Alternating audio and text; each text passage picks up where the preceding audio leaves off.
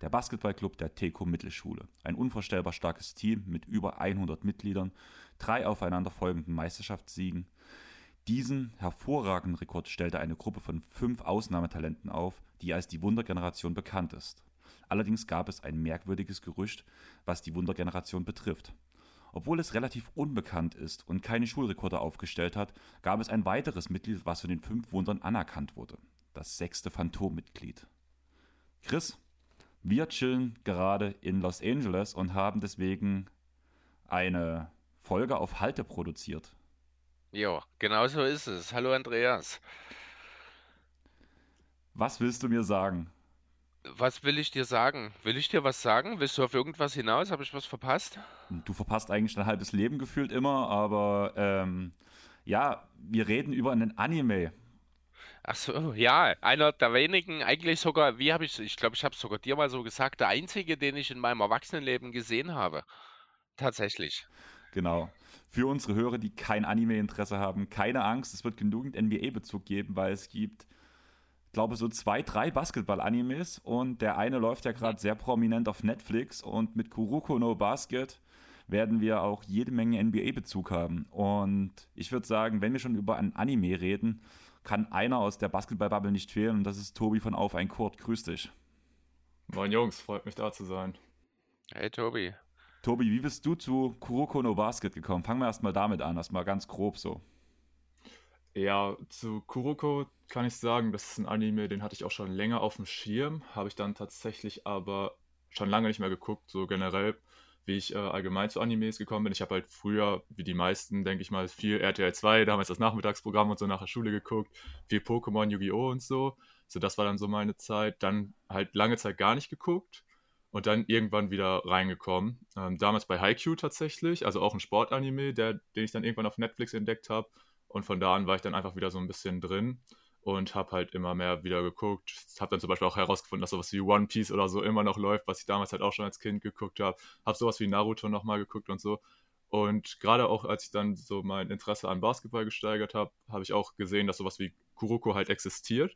Nur da war es noch so, dass es das zum Beispiel noch gar nicht auf Deutsch gab und generell es äh, nicht so einfach war, da ranzukommen. Da gab es es noch nicht auf DVD, auch noch nicht auf Netflix und so. Das heißt, es ist jetzt einfach deutlich äh, einfacher zugänglich geworden. Deswegen habe ich es jetzt auch tatsächlich erst relativ spät geguckt. Aber ist natürlich ein Thema, was total gut passt. Ich äh, finde Anime super, ich interessiere mich auch für Basketball, deswegen äh, passt das wirklich wie die Faust aufs Auge ich musste halt wirklich lachen. Ich musste dran denken, nachdem wir zusammen entschlossen, äh, uns entschlossen haben, den Pod zusammen aufzunehmen, dass wir ja, wo ihr uns besucht habt, auch Kuruko geguckt haben zusammen. Und das ja für Tim das erste Mal war. Das Stimmt, genau. Also ähm, Andreas redet hier von meinem Podcast-Kollegen Tim. Wir haben euch ja Anfang des, jetzt muss ich gerade mal nachdenken, weil wir wir sprechen ja gerade davon, als wären wir schon in 2023, obwohl wir gerade noch in 2022 aufnehmen. Deswegen ist es gerade ein bisschen schwierig. Also wir waren Anfang 2022 ja bei euch und genau, da haben wir dann die ähm, ersten Folgen von der ersten Staffel bei dir auf DVD geguckt, die es ja dann auch schon auf Deutsch gab und so. Und für Tim, ja, ist es halt auch so ein bisschen ähnlich, wie Chris es beschrieben hat, wahrscheinlich der erste Anime, den er jetzt so in seinem Erwachsenenleben geguckt hat. Den Rest hat er auch eher, wenn so als Kind oder so geguckt und das war echt ganz interessant. Ja, aber was haben wir eigentlich vor? Chris, willst du mal ein bisschen zusammenfassen? Immerhin hast du bis jetzt am wenigsten geredet. Ja, das ist eigentlich auch ganz okay so. Ich will mich ein bisschen zurücknehmen, das ist noch ein bisschen Schwächel heute. Was haben wir vor heute? Ja, wir haben uns mal so ein bisschen Personen quasi aus dem Anime genommen. Wie gesagt, Basketball-Anime geht natürlich auch viel um Basketballspieler. Es geht dort um das, um das Team der Serienoberschule äh, in der Hauptsache sozusagen. Wir schauen uns mal die Starting Five dieses Teams an nehmen ein bisschen die Charaktere und deren Fähigkeiten auseinander und versuchen dann mal ein bisschen NBA-Vergleiche zu ziehen. Weil uns das aber noch nicht genug ist, haben wir uns noch ein anderes Team rausgesucht, bei dem wir dasselbe tun wollen, nämlich das Team der Wundergeneration. Du hast schon angeteasert in der Einleitung. Ähm, ja, und dann hat jeder noch zwei Bonus-Picks sozusagen dabei. Ja, kann man so ungefähr sagen. Ich fand lustig, wo du sagst, weil uns das nicht reicht, das, eigentlich könnte man ja sagen, du hast mich und Tobi angesprochen, oder? Ich bin gespannt. Also ich mal sehen, wie viel es dann am Ende wird. Aber wir haben auch letzte Woche schon gemerkt, dass die Sache mit der Zeitwahrnehmung momentan nicht unbedingt meine größte Stärke ist. Deswegen schauen wir mal, wie sich das entwickelt. Okay, ich würde halt bloß noch mal kurz in groben Grundzügen so ein bisschen raushauen, um was es geht. Also Chris hat es schon gesagt. Ähm, es, wir werden uns ein bisschen um das High oder das Hauptteam in diesem Anime ist das High Highschool-Team der Serienoberschule. Ähm, die fünf vorher schon genannten Wunder wurden halt auf verschiedene Highschools verteilt und das, so, das sogenannte Phantommitglied Kuroko, was ja der Hauptdarsteller in der Serie ist, ist bei Serien gelandet und ist zusammen mit Taiga Kageyama, ein Power Forward, der aus der USA nach Japan zurückgereist ist, zu dem Team gestoßen und bilden, blöd gesagt, die Grundlage für das zweite Jahr, was Serien überhaupt spielt, weil die haben sich halt letztes Jahr erst gegründet und sind überraschend weit gekommen. Und mit den zwei neuen Talenten soll es natürlich ein ganzes Stück weitergehen. Und man möchte im Endeffekt von die fünf Wunder überflügeln wir haben jetzt schon den Punkt anbezogen, ist, wir wollen ein bisschen NBA-Bezug reinbringen. Das versucht die Serie auch ganz oft. Deswegen werden halt auch Spielzüge aufgeschrieben. Es wird von der Box and One Defense geredet. Man hat immer wieder Begriffe drin wie Run and Gang und Pace and Space, was auch immer wieder danach auch im Anime zu sehen ist. Und eigentlich würde ich sagen, größtenteils stimmt, wie sie es darstellen. Oder was meint ihr? Ja, ich würde es eigentlich insgesamt auch als sehr gelungen darstellen. Klar, gibt immer mal so ein paar Abweichungen, was ganz normal ist bei einem Anime, wo es ein bisschen zu extrem und alles dargestellt wird. Da kommen wir, glaube ich, später auch noch bei ein paar Spielern zu, wo die Fähigkeiten ein bisschen sehr krass dargestellt werden. Aber so die Erklärung und so wirklich diese Basics, muss ich sagen, ähm, schafft der Anime und auch der Manga relativ gut darzustellen und ist halt einfach sehr einfach zu vermitteln für welche, die sich jetzt auch noch gar nicht damit beschäftigt haben. Ich habe zum Beispiel auch Freunde, die gerne Animes gucken oder so, aber jetzt gar keinen Bezug zu Basketball haben und selbst die haben gesagt, die haben eigentlich soweit alles gut verstanden. Chris, war das bei dir auch so als Nicht-Anime-Gucker? Ja, genau. Also Tobi hat es eigentlich sehr gut zusammengefasst. Es ist halt jetzt nicht unbedingt ein Anime äh, mit Zielgruppe Leute wie du und ich, die halt absolute Basketball-Nerds sind. Du natürlich mehr als ich, wegen dem Anime-Bezug. Ähm, ich hätte es ja selber, ich wäre wahrscheinlich nie darüber gestolpert, hättest du mich nicht ja, mit der Nase reingedrückt, sage ich mal. Äh, bin im Endeffekt aber schon auch froh, dass ich es gesehen habe. Habe aber, wir haben ja schon ein bisschen drüber geredet, hier und da auch schon gesagt, wird wohl nicht dafür sorgen, dass ich weitere Animes in der Zukunft sehen werde, unbedingt. Dann würde ich einfach sagen, wir starten direkt mit unserem Thema rein, bevor wir uns noch komplett verplappern. Es ist total ungewohnt, weil wir brauchen kein großartiges Vorgespräch machen. Da die Folge in drei Wochen rauskommt, wird es sowieso für die meisten uninteressant sein. Deswegen können wir wirklich mal direkt ins Thema einstarten. Wir beginnen mit der Starting Five der Serienoberschule, bestehend aus Tetsuya Kuroko, wo man nicht so wirklich weiß, was er spielt. Ich würde ihn als einen Guard bezeichnen. Danach Taiga Kageyama, der Power Forward, Tepe Kiyoshi als Center, Junpei Hyuga als Shooting Guard und Shun ähm, Izuki als Point Guard. Das okay, darf ich dich kurz unterbrechen? Ich glaube, wir müssen kurz über den Namen Taiga Kagami sprechen, oder? Ja, also, Entweder, also du sprichst ja jetzt das zweite Mal schon falsch aus. Wieso? Meines Erachtens nach. Kagami. Taiga Kagami heißt no. er. Oder bin ich jetzt falsch, Tobi? Habe ich bei Doch, mir da auch heißt so, so habe ich auch so stehen, wie sowas. Wie spreche ich es aus? Du, du hast Kagi, Kagiyami oder so? Taiga Kagamai oder irgendwie Kagama. Auf jeden Fall war dann. Ist auch nicht schlimm. Also das passiert bei japanischen Namen auch viel, dass man da mal schnell einen Dreher drin hat oder so ist auch gar nicht böse gemeint. Ich kann wahrscheinlich keinen der Namen richtig aussprechen. Das ist mir jetzt nur das zweite Mal aufgefallen. Ich wollte nur ja. verhindern, dass du das den ganzen Pod durchziehst. In deinem Sinne. Zum Glück reden wir nicht so viel über ihn, sondern nur in seinem Segment. Ja, wie gesagt, ähm, ein Freeguard-Lineup, weil man muss sagen, dass Kuruko zwar ein bisschen komisch spielt, aber ja doch aus allen Sichten ein klarer Guard ist, oder? Ja, auf jeden Fall. Ich, ich habe ihn einfach hier jetzt, weil ich bin mit den klassischen Positionen am Ende gegangen, ich habe ihn als Shooting Guard jetzt hier eingetaktet. Also hast du Junpei als Small Forward? Ja, genau. Okay. Ähm, man kann auch ganz kurz, können wir ja mal reingehen. Ähm, die Trainerin ist Triko Aida. Ähm, sie ist 17 Jahre alt. Ähm, ist auch eine Oberschülerin zweiten, im zweiten Jahrgang. Ihr Dad war selbst Trainer oder ist selbst Trainer im Basketballbereich und war früher Nationalspieler Japans ja, eigentlich ist das so das Grobe zu dem Team. Habt ihr noch was Wichtiges, was ich vergessen habe, oder wollen wir direkt mit dem Point Guard anfangen? Äh, was vielleicht noch relevant ist, ich weiß nicht, ob ich äh, bloß nicht mitgehört hatte, das Team ist ja sehr neu. Die Serie beginnt quasi im zweiten Jahr der Existenz dieser Mannschaft überhaupt erst, gegründet ja auch von einem der Spieler, über die wir gleich mitreden, in Junpei. Also einfach. Ja, eher, eher Tepe. Tepe ist der Grund. Waren die beiden nicht zusammen? Ja, Tepe hat Junpei überredet. Oder ja, genau. Also nur halt, dass es halt wirklich auch, das fand ich jetzt einfach nur noch mal ein bisschen im Kontext relevant, halt auch wirklich ein noch sehr, sehr junges Team, das wirklich kurz nach der Gründung hier erst äh, quasi in diesem Anime dann einsteigt. Genau. Ich würde erstmal ganz kurz bei so kleine Info für unsere Hörer, beziehungsweise auch für euch. Ich habe bei Kuruko Fandom mir die Beschreibung des jeweiligen Charakters vom Spieler nochmal rausgeschrieben, den ich dann einfach eins zu eins so vorlese. Also wie gesagt, ist halt von einer Fanseite so ein bisschen organisiert. Ähm, wir fangen auf dem Point Guard an mit ähm, Shun Izuki. Er ist 17 Jahre alt, im zweiten Jahr der Oberschule. Er ist 1,74 groß, wiegt 64 Kilogramm. Und ja, bevor wir mit den ganzen starten, würde ich halt, wie gesagt, diese Charakterbeschreibung so ein bisschen hinzufügen. Izuki ist ein netter Kerl, dessen einzige charakterliche Schwäche seine schlechten Wortspiele sind, von denen er auch als einziger begeistert ist. Er bewahrt selbst in schwierigen Lagen einen kühlen Kopf und gilt als, das als der Kontrollturm Seriens, da er mit seinem Eagle Eye einen guten Überblick über das Spiel hat und gute Vorlagen liefert. Als Point Guard und Vizekapitän ist er der eigentliche Spielmacher Seriens, während Captain Hyuga eher die physische Stütze des Teams bildet. Okay, äh, dann ergreife ich mal einfach das Wort.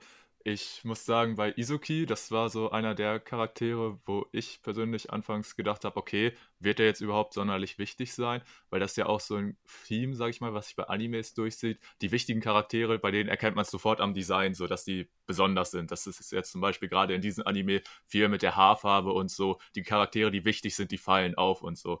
Und bei Izuki muss ich sagen, fand ich es anfangs, der sah halt so standardmäßig aus, so halt wie die ganzen Ersatzspieler oder so.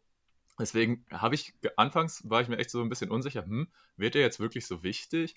Und ja, im Endeffekt muss man sagen, von den Startern von Seirin ist es irgendwo so der unspektakulärste Spieler, aber trotzdem fand ich ihn so als Charakter ganz cool. Das mit den Wortwitzen, gut, muss ich sagen, fand ich eigentlich echt unwitzig, aber gut, sind halt so diese Jokes, muss, kann man mögen, muss man nicht. Aber gerade ihn auch so als Spieler, als so einen typischen Verwalter-Point Guard und so, fand ich hat eigentlich sogar ganz gut dazu gepasst äh, in dieses Team, dass du ja mit Tetsuya noch, noch mal so ein, sag ich mal, eher jemanden für die spektakuläreren ähm, Pässe und so hast. Das fand ich war eigentlich eine ganz coole Kombi gerade mit den beiden. Ich muss aber sagen, dass Shun ja schon ein extrem wichtiger Spieler ist. Also klar, ich gebe dir recht, er fällt erstmal nicht auf, aber gerade mit seinem Eagle Eye Nochmal kurz für die Hörer, das bedeutet bei ihm, er hat blöd gesagt eine Rundumsicht, er hat halt eine extrem gute Übersicht, wo sind die Gegenspieler, wo sind die Mitspieler und er kann das Spiel dadurch sehr gut lesen und weiß, was in der nächsten Situation passiert. Im späteren Anime-Verlauf nutzt er das sogar für Defense-Aktionen, wo er danach besser den Ball stehlen kann. Du sagst schon, klassischer Verwalter-Point Guard, aber halt hat keine direkte Schwäche. Er ist für mich so ein mhm. Spieler, der ist in allem gut bis solide, aber nirgendwo herausragend, würde ich sagen, außer dass er halt null Turnover anfällig ist. Trifft gut, ja. Ja, genau. Also mir, mir gefällt dieser Verwalter Point Guard, dieser Bezeichnung gefällt mir sehr, sehr gut, muss ich ehrlich sagen. Ähm, all das, was wir jetzt beschrieben haben, ist im Grunde genommen auch genau das, was wir von einem äh, elitären Rollenspieler auf der Point Guard Position in der NBA erwarten würden, äh, mhm. wenn nicht fehlerlastig, Organisator, ähm, der eben auch äh, trotzdem in der Lage ist, ruhig zu bleiben und Erfahrung, also seine Erfahrung reinspielen zu lassen. Ich würde jetzt einfach mal den Schritt gehen und den NBA-Vergleich schon heranziehen hier. Oder habt ihr ansonsten noch was? Nein, finde ich sehr gut. Ja, dann äh, würde ich jetzt einfach mal den Namen von Ricky Rubio droppen wollen. Habe ich drüber nachgedacht, allerdings hat Shun einen Wurf und der ist wesentlich besser als der von Ricky Rubio, weshalb ich mich gegen Ricky Rubio entschieden habe. Okay, also an guten, in, äh, also Rubio, gebe ich dir grundsätzlich recht, ist kein Shooter vor dem Herrn, was beide so ein bisschen vereint ist, aber jeweils eben äh, die Tatsache, dass sie nicht unbedingt gewillt sind, den eigenen Wurf zu nehmen, sondern dass sie wirklich mehr dieser Orchestrator sozusagen der Offense sind, die halt auch mal den Pass vor dem Pass vor dem Pass schon spielen und wissen, wie das Ganze ausgeht sozusagen. Äh, ich kann jetzt nicht viel über die Persönlichkeit von Rubio sprechen, halte ihn aber für einen sehr umgänglichen Typen, der auch mal immer einen Witz auf den Lippen hat, was ja doch mit Schuhen auch übereinstimmt. Ich würde jetzt einfach mal, also es gehört ja zu seiner Rolle, dass er schlechte Wortwitze macht, aber ich schiebe das jetzt auch einfach mal hier als Deutscher auf Übersetzungsfehler, äh, weil ich Schuhen eigentlich wirklich mag und ich diesen, diesen äh, schwarzen Fleck in äh, seinem Charakter nicht haben will.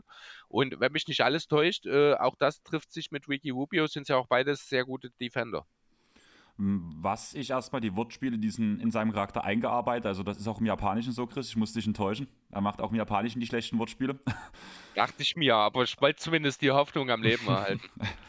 Und was mich sonst noch ein bisschen stört an dem NBA-Vergleich, muss ich wirklich sagen, ist, dass Rubio ja wirklich ein, sage ich, ähm, aufregender Point Guard ist, der halt spektakuläre Pässe spielt, was bei Schuhen ja eher nicht der Fall ist. Bei Schuhen, der macht halt den richtigen Pass, manchmal auch den langweiligen Pass, aber der kommt halt an und funktioniert. Ja, das ist ein guter Punkt, da gebe ich dir recht. Andererseits ist halt dieses Eagle Eye an sich, wird ja doch sehr spektakulär, zumindest im Anime dargestellt, dass es jetzt für den Zuschauer in der Halle vielleicht nicht unbedingt so wirkt. Ähm, das ist eine Sache, die werden wir wahrscheinlich nie so richtig sehen können, aber die Reaktionen auf seine Eagle Eye sind ja doch auch immer Staunen und Bewunderung. Ich würde gerne mal meinen Vergleich reinbringen und ich habe mich für Tyus Jones entschieden. Oh, den Namen, ah, der kommt bei mir später nochmal. Ich habe beide Jones-Brüder hier auch als Vergleich stehen. Ein guter Point Guard, der immer, den, der immer alles richtig macht, ohne großen Fehler zu begehen. Ein solider Verteidiger, zwar nicht überragend, aber halt wirklich auch ein guter Verteidiger, der halt ein Spiel leiten kann. Das Ganze halt unaufgeregt und mit relativ langweiligen Pässen, zumindest im Vergleich zu einem Ricky Rubio vor allem. Und deswegen fand ich diesen Tyus Jones-Vergleich zu Schuhen eigentlich sehr interessant. Und ich finde es lustig, dass du die Jones-Brüder auch beide hast, Tobi. Ja, genau. Also ich habe ja vorhin das Wort Verwalter Point Guard schon mal so gedroppt. Und da sind einfach so die Jones-Brüder für mich so die ersten, die mir mit einfallen. Wer mir noch äh, eingefallen ist von den aktuellen NBA-Spielern, ist Monte Morris. Der erinnert mich auch so ein bisschen daran als Starting Point gut, Guard, ja. der jetzt nicht unbedingt der Star oder so des Teams natürlich ist, aber trotzdem den Ballvertrag auch übernehmen kann und halt so ein bisschen dafür sorgt, dass die anderen Spieler, die halt nicht so sehr was für sich selbst kreieren können, dass er die mit einbezieht. Auch eigentlich immer eine ähm, ziemlich niedrige Assist-to-Turnover-Ratio. Äh, Deswegen war das noch so einer, der mir eingefallen ist. Und äh, um vielleicht nochmal so einen jüngeren Spieler einzuwerfen, der jetzt gerade auch erst in seinem ersten Jahr ist, äh, Dyson Daniels, muss ich sagen, erinnert mich auch so ein bisschen dran. Der Rookie von den Pelicans, halt mehr so eine Art Connector-Guy, aber das finde ich gerade auch zum Ende, haben wir ja gesagt, ist äh, Izuki ja auch defensiv steigert er sich da nochmal. Und ja, das waren so die Namen, die mir eingefallen sind. Ja, Montemoris gefällt mir gut. Wie gesagt, Tyus Jones habe ich ja auch überlegt, aber der kommt bei mir später nochmal und ich wollte keinen NBA-Namen hier zweimal stehen haben. Geht mir genauso. Okay, ja, geht mir auch ähnlich. Ich würde sagen, ich komme zum nächsten Spieler, weil wir haben ja noch ein paar Namen vor uns und ich habe halt, weil Kuroko, wie gesagt, so ein bisschen mit Fragezeichen versehen auf dem Shooting Guard, Junbei Hyuga stehen. Mhm. 17 Jahre alt, im selben Jahrgang wie Shun 1,78 groß, wiegt 68 Kilo. Findet ihr nicht auch, dass er wesentlich größer als 1,78 wirkt? Ja, ist ein Highschool-Spieler. Ja, das ist generell so ein bisschen was mit der Größe und so in dem Anime, wo man sich teilweise auch so denkt, hm, ob das jetzt alles so richtig dargestellt ist und so mit den Größen. Aber ja, also er wirkt für mich auch so ein bisschen größer. Gerade auch, ähm, ja, er ist so ein, finde ich, klassisches Beispiel den kann man jetzt als Guard listen oder halt auch als äh, Wing, als Small Forward, weil man halt Kuroko als Backcourt-Partner von Izuki darstellt. Deswegen, ja, passt schon so, glaube ich. Ich würde ganz kurz die Fandom-Beschreibung wieder rausschmeißen, würde ich sagen. Bloß, dass unsere mhm. Leute vielleicht ein bisschen was zum Charakter von Hyuga rausholen hören können. Hyuga ist ein zielstrebiger Junge, der meist das letzte Wort hat und den Respekt seiner Mannschaft genießt, einschließlich der Trainerin. Er ist recht ungeduldig und reizbar, legt auch Wert darauf, von jüngeren Schülern und Spielern respektvoll angeredet zu werden. Zwar ist er der Kapitän der Serien Highschool, aber nicht der Spielmacher, sondern vielmehr die äh, psychische Stütze des Teams. Er hat das Vertrauen seiner Teamkameraden und versucht ständig seine eigenen Fähigkeiten zu verbessern, um dem Team mehr zu nutzen. Ja, das ist Junpei und ich würde sagen, für die, die es nicht wissen, Junpei ist der Dreierregen vor dem Herrn, oder? Ja, kann man so sagen. Also es ist ja generell so, dass in dem Anime auch ganz klar so das dargestellt wird von wegen, okay, so Leute, die Dreier schießen, das müssen absolute Spezialisten sein. Meistens ist ja wirklich so, in jedem Team gibt es maximal ein. Das ist dann halt primär auch der Shooting Guard, der den Ball dann wirklich häufig fliegen lässt. Und ja, bei Serien ist es halt eben äh, Junpei. Man lernt später noch einen krasseren Schützen als ihn kennen, muss man sagen. Aber gerade so bei ihm ist es ja auch so, oder generell bei den meisten äh, Shooting Guards ist ja wirklich in der Serie so, wenn die einen Dreier werfen, ist er auch so gefühlt immer drin. Ich glaube, er hat ein Spiel oder so, wo es bei ihm da mal Licht läuft, aber ja, er natürlich auch erfüllt eine wichtige Rolle als Kapitän und Leader des Teams, ist er ja auch so ein bisschen der verlängerte Arm vom Coach und so und ja, hat schon auf jeden Fall auch eine deutlich wichtigere Rolle als jetzt zum Beispiel einen Izuki, muss man sagen. Ja, und äh, hat auch überhaupt keine Probleme damit, seinen Teamkollegen auch mal einen mitzugeben, wenn er der Meinung ist, dass dort äh, nicht genug gemacht wird oder ja, äh, nicht genug Einsatz gezeigt wird. Also er ist keiner, der sich in irgendeiner Form auch teamintern vor irgendwelchen Reibungen sträubt. Das finde ich ist noch wichtig. Das ist auch eine Sache, die für einen äh, ja, für einen Leader, der er ja ist hier als Kapitän des Teams, auch äh, enorm wichtig ist. Den, äh, die Dreierschütze, die Tatsache hast du jetzt schon angesprochen. Was wir noch nicht genannt haben, ist der Skill an sich, der Barrier Jumper, was ja im Grunde genommen ein, ein Stepback-Dreier äh, einfach nur ist. Ein super schnell ausgeführter, um es vielleicht das einfach nur ein bisschen zu relativieren an der Stelle. Äh, natürlich mehr oder weniger unblockbar, weil der Gegner gar nicht so schnell reagieren kann. Äh, und weil eben dieser Schritt nach hinten auch sehr weit ist, würde ich behaupten wollen. Ne? Ja. Genau. Ja, also das so zu Junpei. Ich würde noch ganz kurz sagen, ich finde das ja. halt bei ihm sehr interessant, dass er halt so dieser typische Spieler ist. Umso enger das Spiel wird, umso höher wird seine Wurfquote. Das ist bei ihm noch ein sehr interessanter Fakt. Ja, stimmt. Weil er sich halt immer selber, also wie gesagt, ein paar Spoiler wird hageln. Ähm, bei Junpei war es so, er, hat sich, er war früher kein guter Schütze und hatte einen extremen Febel für irgendwelche Videofiguren, die er halt zu Hause hatte als Actionfiguren. Und immer wenn er einen Dreier verworfen hat, musste er eine kaputt machen davon und hat sie zerstört und hat sich deswegen übelst aufgeregt jedes Mal. Und so ist er zum guten Dreierschützen geworden. Und deswegen, wenn es eng wird, hat er im Kopf, scheiße, es läuft gerade nicht, ich will aber nicht verlieren, ich will weiterkommen. Und deswegen hat er, hat er sich ein extremes Klatsch-Gen eingepflanzt, würde ich sagen. Ja, das stimmt. Guter Punkt auf jeden Fall. Und ja. er ja auch jemand, der im Laufe des Animes noch so ein bisschen ja, eine tiefere Backstory bekommt, wie er dann ja erstmal dazu überredet werden muss, überhaupt dem Team beizutreten, weil die ja unbedingt Leute brauchen und später wird er ja dann sogar Kapitän und so. Also er erlebt auch auf jeden Fall einiges an Charakterentwicklung in der Serie, würde ich sagen.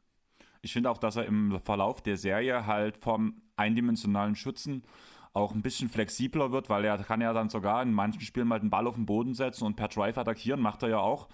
Was ich halt mhm. zum Beispiel auch danach bei der Spielerevaluation zur NBA sehr interessant fand, beziehungsweise was ich ein bisschen mit einbauen wollte, weshalb ich mich tatsächlich für einen Clippers-Spieler entschieden habe. Auch noch nicht der größte Name, aber ein Luke Kennard als elitärer Schütze, der immer die richtigen Würfe nimmt und danach aber auch mal den Ball auf den Boden setzen kann, um zu attackieren und vielleicht den Pass nach draußen wieder zu spielen. Den Namen habe ich ja auch hier stehen. Okay. Ja, ich war auch am überlegen, was könntest du da für einen Spieler nehmen. Hatte irgendwie versucht, noch so ein bisschen dieses äh, Leader-Gehen versuchen mit reinzubringen, aber da ist mir nicht wirklich jemand eingefallen. Deswegen habe ich mich auch in erster Linie für einen klassischen Shooter entschieden und das auch jemand, der jetzt in seiner neuen Situation dieses Jahr richtig abgeht. Und die Rede ist natürlich vom guten Headband Hurter, Kevin Hurter, der ja dieses Jahr mit den Sacramento Kings auf jeden Fall auch on fire ist. Und ja, einfach einer dieser absoluten Dreier-Spezialisten, der dieses Jahr nochmal einen Sprung gemacht hat. Und deswegen habe ich mir gedacht, passt der eigentlich ganz gut. Ich finde den Hürter-Vergleich echt gut, muss ich sagen. Also gefällt mir ungefähr genauso gut wie unserer Chris mit Luke Kennard. Aber Hürter hatte ich gar nicht auf dem Schirm im ersten Moment. Aber auch gerade, dass er jetzt halt nicht der Beste in der Defense ist. Da ist halt Junpei für einen Starter okay, aber halt jetzt alles mhm. andere als überdurchschnittlich. Von daher finde ich das eigentlich schon ganz cool als Vergleich. Ich, ich finde, Huerta macht ein bisschen zu viel mit dem Ball, als dass der Vergleich ganz passend ist. Ähm, aber ich sehe absolut, wo das herkommt. Ich würde vielleicht noch mal zwei Namen. Einer, der äh, besonders in dieser Situation Klatsch und Erfahrung hervorsticht, ist Clay Thompson für mich. Da fehlt mir die Defense. Aber bei, bei Junpei meinst du? Genau, Junpei ist halt nicht der elitäre Verteidiger. Also klar, Clay Thompson dieses Jahr auch nicht mehr, muss man dazu sagen, aber ja, also in die, und in dieselbe Richtung ist nochmal ein anderer Name, wäre auch Desmond Bain. Mhm. Kommt bei mir später. Okay, ich bin gespannt. Habt ihr noch was zu Junpei? Wollt ihr noch was loswerden? Nö. Nö, eigentlich nicht. Dann würde ich sagen, wir gehen zu Teppei Kiyoshi, dem Center und dem Gründer des Teams der Serienoberschule. Er ist 1,93 groß, wiegt 81 Kilo und ist auch im zweiten Jahr der Oberstufe. Kiyoshi hat eine sehr freundliche Persönlichkeit, ist stets dazu bereit, anderen zu helfen und sich für sie aufzuopfern. Ein Beispiel dafür ist, dass er im Spiel gegen die Kirisaki Daiichi High School mehrere schwere Verletzungen hinnimmt, um seinen Teamkameraden vor der brutalen Spielweise der Gegner zu schützen. Er stellt auch eine Art Ruhepol für das Team dar, ansonsten ist er sehr ehrgeizig, versucht seine Spieler mit aller Macht zu gewinnen. Dies liegt auch daran, dass eine alte Knieverletzung ihn daran hindert, mehr als ein Jahr lang Basketball zu spielen, ohne eine Operation mit Reha-Phase in Kauf zu nehmen. Wie fandet ihr den ersten Auftritt von Tepe? Also das war ja wirklich so ein Charakter, der war auf einmal da und du dachtest, hast direkt, obwohl er so diese ruhig, ruhige Art hat, du hast direkt gemerkt, der ist eine Präsenz. Das auf jeden Fall. Er kam ja auch zu einem Zeitpunkt in dem Anime, wo die Serien halt quasi ihr erstes großes Turnier hinter sich hatte und da, sag ich mal, wie es auch meistens so in Sportanimes aufgebaut ist, die verlieren erstmal. Und dann fängt ja meistens so ein Trainingsarg an und so weiter. Und dann war aber schon irgendwie so ein bisschen klar, okay, die Jungs brauchen trotzdem irgendwie noch ein weiteres Upgrade und dann so ein bisschen wieder aus dem Nichts gezaubert, hieß es so, ach warte, wir haben da noch so einen verletzten Spieler, der übrigens echt total gut ist und plötzlich war er halt da und dann hatten sie noch einen weiteren ähm, Starter und gerade auf den großen Positionen waren sie ja außerhalb von Tiger ein bisschen ähm, dünn besetzt. Ich glaube, sie hatten sonst immer noch Mitobe dabei, der auch ein solider Backup war, aber ja, also er kam so ein bisschen aus dem Nichts, muss man sagen, aber gerade weil er ja auch so ein bisschen interessanten Charakter hat, so bisschen verpeilt und so, muss ich sagen, hat er relativ schnell doch einen sympathischen Eindruck gemacht. Und deswegen fand ich es eigentlich ganz cool, so auch wie sie ihn dann ähm, ja, in die Serie eingeführt haben. Ich muss ehrlich sagen, ich habe direkt die ersten zwei Folgen erstmal gebraucht, um mich von dem Charakter zu überzeugen. Gerade dadurch, dass am Anfang ja immer dieses Konkurrenzdenken mit Tiger war, was ja eigentlich nur von Tiger gestreut war, nicht von Tepe, hatte ich mhm. die ganze Zeit irgendwie im Gefühl, der hat irgendwas Negatives, aber ich weiß nicht was. Aber das ist dann halt nach zwei, drei Folgen verflogen, weil man einfach gemerkt hat, dass er halt wirklich dieser coole Typ einfach ist. Ich finde, was ihn sehr gut beschreibt, ist einfach äh, sanfter Riese. So ein bisschen, weißt du, was ihr meint? Also, Ja, das ist ja ja. wirklich so ein, so ein total netter Kerl, aber halt wirklich auch, und wenn es eben auch drauf ankommt, eben dieser Riese, mit dem der erste Mal äh, auch zurechtkommen muss, dann, der sich vor seine Verbündeten, sage ich an der Stelle mal, wirft, der, äh, du hast vorgelesen, Andreas, auch Verletzungen in Kauf nimmt, um seine Mitspieler zu schützen der ja wortwörtlich quasi über sich hinaus wachsen kann, wenn er ja, Gefahr für sich und seine Freunde oder Teamkollegen beziehungsweise auch Gefahr für den Sieg sieht. Ich finde halt bei ihm, also jetzt taucht es zum allerersten Mal auf, der Begriff der ungekrönten Könige. Das sind die Spieler, die halt auf, die zwar vom Leistungsniveau gefühlt in jedem Jahr in der Mittelschule Meister werden hätten können, allerdings von der Wundergeneration aufgehalten werden wurden. Und da gehört Tepe halt auch dazu. Er war einer der besten Center, die es jemals an der Highschool gab, halt, abgesehen von den fünf Wundern. Und das halt auch einfach, weil er immer für sich und für seine Teamkollegen da war. Auch bei dem Team der ungekrönten Könige war es ja so, dass er selbst für die größten Arschlöcher immer versucht hat, der beste Freund zu sein. Und ja, seine Fähigkeiten sind halt das Recht der Verzögerung, das ist eine sehr interessante Sache, wo ich immer sehr an Nikola Jokic denken muss, der im letzten Moment nochmal was anderes macht, als es eigentlich vorher aussah und nochmal den richtigen Pass spielt. Also er ist ja irgendwo ein Point Guard in einem Center-Körper, kann man bei ihm ja sagen. Deswegen musste ich da mhm. halt sofort an auch Jokic denken. Allerdings ist er halt in der Defense vor allem wesentlich besser nochmal als Jokic. Deswegen fand ich diesen Vergleich irgendwo zwischen einer Mischung aus Jokic, Jokic und Janis sehr interessant weil er ja auch mal mit Druck Richtung Korb ziehen kann. Offensiv wahrscheinlich eher ein Jokic, defensiv eher ein Janis, oder was meint ihr? Ich habe einen viel besseren Namen, der finde ich auch relativ gut passt hier und das ist der von Joachim Noah. Auch sehr gut, ja. Gefällt ja, mir sehr. Mir auch, also. Weil, also was, was Teppe ja auch so ein bisschen auszeichnet, ist ja die Tatsache, dass er eben nicht derjenige ist, der unbedingt zwingend scoren muss, sondern mehr der halt dann auch, äh, wie du schon sagst, der Playmaker ist, also auch jemand, der nicht auf den eigenen Wurf ausgelegt ist. Das trifft eins zu eins zu Noah. Auch er ist ein guter Playmaker aus dem Post gewesen.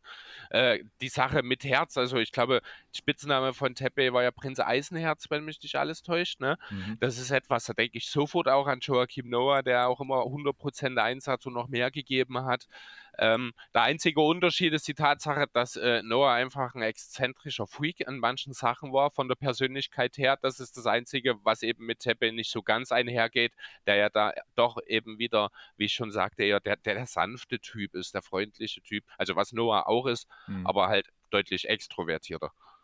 Ja, er ist auf jeden Fall dieser emotionale Leader des Teams und deswegen, das hat man auch richtig gemerkt, als er dann äh, ja quasi eingeführt wurde in die Serie, dass sich da im ganzen Team nochmal was verändert. Ich habe gerade mal nachgeguckt, ich habe tatsächlich, die Zuhörer sehen es jetzt nicht, aber ich habe ein Manga-Band zu, zu der Serie da und da ist mit das Erste, was passiert, ist halt die äh, Begrüßung von Tepe. Ich glaube, man sieht es jetzt nicht so gut, aber auf jeden Fall, das fand ich auch ganz cool. Deswegen habe ich da auch so, eine, so ein bisschen mein Herz an den Jungen verloren, weil der hat echt nochmal dafür gesorgt, dass das Team einen riesen Unterschied gemacht hat. So, mein erster Gedanke war natürlich auch, gerade bei diesen Playmaking-Fähigkeiten als Big Man, habe ich auch erstmal so in die aktuelle NBA geschaut und da hat Andreas jetzt zum Beispiel Jokic genannt. Ich habe auch so an Leute wie Sabonis oder wenn wir jetzt an einen Jüngeren, so einen Schengen oder so. Aber fand ich auch jedes Mal, wie du jetzt gerade schon gesagt hast, Chris, die Defense irgendwo zu schwach, weil da muss man sagen, war Tepe wirklich auch sehr stark, hat da sehr gut ähm, das Team nochmal verstärkt. Und da war ich ja auch bei Noah, habe ich also als ehemaligen Spieler. Und ich habe mir auch noch die Gasol-Brüder beide aufgeschrieben, weil das beides ja auch sehr clevere oh, ja. Spieler waren, die einfach ja an beiden Enden des Feldes wirklich auch gut ihre Rollen erfüllt haben. Natürlich Paul offensiv noch mal ein bisschen mehr als Mark und so. Aber ja, dass das auch einfach beides, weil es auch beides so sympathische Dudes und so waren. Deswegen ja, bin ich da auch eher den Weg mit den ähm, ja, Legenden gegangen. Der Punkt von Gesol-Brüdern, finde ich, passt eigentlich ganz cool. Was mich ein bisschen stört daran ist, dass Tepe ja überhaupt keinen Wurf hat, weswegen ich den Noah-Vergleich sehr gut finde, weil ja. Noah hat es zwar mal probiert, aber auch nicht wirklich geschafft. Ja, also Markasal wäre auch mein zweiter Name gewesen. Ich hatte auch lange beide im Kopf, beziehungsweise auch zunächst noch hier stehen. Aber genau das, was Andreas gerade sagt, am Ende war so ein bisschen der Wurf, mhm. äh, der bei Gasol, also bei beiden Gasols, ich habe tatsächlich nur über Mark nachgedacht, äh, dann so ein bisschen das Ausschlusskriterium war, wo ich sagte, ich glaube, für Kiyoshi, also für Tepe Kiyoshi, gibt es keinen besseren insgesamt Vergleich, als es Joachim Noah ist. Ja, finde ich auch sehr gut. Ich würde mal ganz kurz einen Zwischenstand geben, weil ich bin überrascht. Wir haben vielleicht eine halbe Stunde gerade mal aufgenommen. Wir kommen sehr gut durch, Chris. Was sagst du dazu? Thema Zeitgefühl? Habe schon geschaut vorhin. Werde ich vorhin momentan erst einmal ein bisschen äh, in den Hintergrund legen, mein Zeitgefühl, bis ja. es wieder da ist. Ja, ist vielleicht besser so. Und was ich krass finde, ist, dass wir wirklich sehr oft sagen, zumindest, dass zwei von dreien halt denselben Namen haben. Finde ich auch gerade ganz cool was halt auch beweist, dass man es wahrscheinlich doch ein bisschen auf die NBA beziehen kann, was die Jungs auf dem Feld zeigen in dem Anime, weil sonst würden wir ja nicht auf dieselben Ideen kommen. Ja, genau. Dann würde ich sagen, kommen wir zum ersten Hauptcharakter der Serie und das ist Tiger Kagami, ein Power Forward, 1,90 groß, 82 Kilo schwer, ist sein erstes Jahr in der Oberstufe und die Charakterbeschreibung ist, Kagami ist sehr entschlossen und ehrgeizig. Er liebt Basketball mehr als alles andere. Im Laufe der Geschehnisse entwickelt er sich vom sieghungrigen Einzelspieler zum Teamplayer, der stets alles in seiner Macht Stehende tut, um seine Mannschaft zum Sieg zu führen. Auch wenn das bedeutet, seine eigenen Grenzen zu überschreiten oder freiwillig auf der Bank zu sitzen. Ja, da kommen wir auch schon zu einem der beiden Hauptcharaktere, kann man ja wirklich sagen, weil das, finde ich, macht dieser Anime auch interessanter als äh, einige andere Shonen, weil da ist ja wirklich so, es gibt einen klaren Hauptcharakter. Das ist zwar in diesem Fall eigentlich auch Tetsuya, aber dadurch, dass Tetsuyas Charakterzug halt so ist, dass er der total unauffällige Charakter ist, finde ich, passt das so gut in diesen Doppelgespann dann mit äh, Kagami, der halt deutlich, ja, explosiver ist, alleine schon körperlich natürlich eine ganz andere Erscheinung ist und quasi bei seinem ersten Auftritt schon so klar macht, okay, ich bin hier der Star und so. Und so der erste Eindruck von ihm ist ja auch so ein bisschen überheblich und so. Man denkt so ein bisschen, hm, weiß ich nicht, kann ich jetzt irgendwie nicht so zu connecten, aber im Laufe der Serie wird er dann halt auch super sympathisch, wenn er halt quasi auch so feststellt, okay, es gibt auch noch andere Gegenspieler, die echt krass sind, mit denen ich mich messen muss und auch, dass er sich dann auf die Teamkollegen und so verlassen muss. Und deswegen mag ich auch dieses äh, Doppelgespann total, was da zwischen äh, Kagami und Kuroko entsteht. Und ja, natürlich, Tiger sticht natürlich in allererster Linie durch seine Athletik hervor Deswegen, wenn es da auf die NBA-Vergleiche geht, ich habe mir bei Tiger tatsächlich richtig viele Spieler rausgeschrieben, weil ich mir gedacht habe, okay, Athleten gibt es natürlich wie Sand am Meer, aber er hat natürlich auch gewisse Skills dazu noch, die auch dann im Laufe der Serie noch hervorstehen. Ich habe mir jetzt als ersten Spieler mal, bin ich wieder ein bisschen in die Youngster-Richtung gegangen, habe ich mir mal Paolo Banquero aufgeschrieben. Habe ich auch drüber nachgedacht, habe ich allerdings danach rausgelassen, auch aufgrund der Defense, weil Paolo ja noch kein guter Defender ist beziehungsweise ja, halt klar. eigentlich ein Non-Defender, muss man ganz ehrlich sagen. Und weil er mir ein bisschen zu schmächtig war für das Spiel, wie es Tiger spielt. Oh, geht. Ah, es ist halt noch ein Rookie, ne? Also das genau. muss man natürlich da konsiderieren. Ich habe, um vielleicht, soll ich jetzt noch meine Namen weiter vorlesen oder wollt ihr es? Ne, mach ruhig erstmal weiter. Also ich habe nur zwei Namen hier stehen tatsächlich diesmal und die sind auf zwei Grund unterschiedlichen äh, Basen sozusagen sind die okay. entstanden. Ja, dann droppe ich hier einmal den Janis-Namen, der ja, glaube ich, vorhin auch schon mal kurz genannt wurde bei Andreas. ist natürlich halt einfach ein Freak athletisch und hat natürlich noch extrem viel äh, andere Skills drauf, defensiv natürlich auch viel stärker. Ähm, dazu Prime, Blake Griffin, wichtig nochmal zu erwähnen, weil der natürlich einfach ein Monster war athletisch, was der natürlich auch für ähm, Dunks rausgehauen hat. Das sieht man ja auch gerade bei Kagami am Anfang. Der stopft ja wirklich jedes Ding und reißt da ja auch einmal den Korb komplett ab und so. Deswegen fand ich den Vergleich ganz gut. Und ich habe nochmal einen Blick so ein bisschen auf die Legenden geworfen und den Spieler habe ich zwar so natürlich nie aktiv gesehen, aber Chris Webber ist auch so ein Spieler, der mir eingefallen oh, ist, der herrlich. mit seiner Athletik halt, sag ich mal, alles dominiert hat. Ich weiß jetzt tatsächlich nicht so, wie es mit den restlichen Skills aussah, wie, auf was für ein Niveau die sich bewegt haben, aber wie gesagt, Tiger ist da natürlich einer, der einfach ein Monster ist.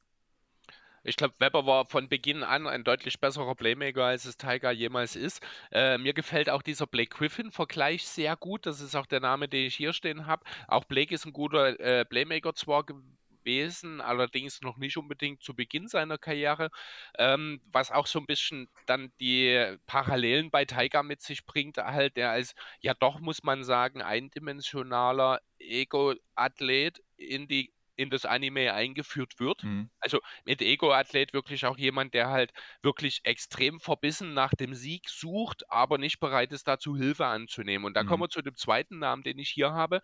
Der basiert jetzt äh, weniger auf dem Spielstil, auch wenn er doch sehr ähnlich ist, weil auch gerade in den frühen Jahren sehr korblastig, aber es ist ein Guard und es ist zwar Kobe Point. Einfach aus der charakterlichen Seite her, mhm. dieses Verbissene, dieser Wille, die Dinge alleine zu regeln, auch so das gewisse Ego zu sagen, äh, die beste Option im Team bin ich, egal was passiert.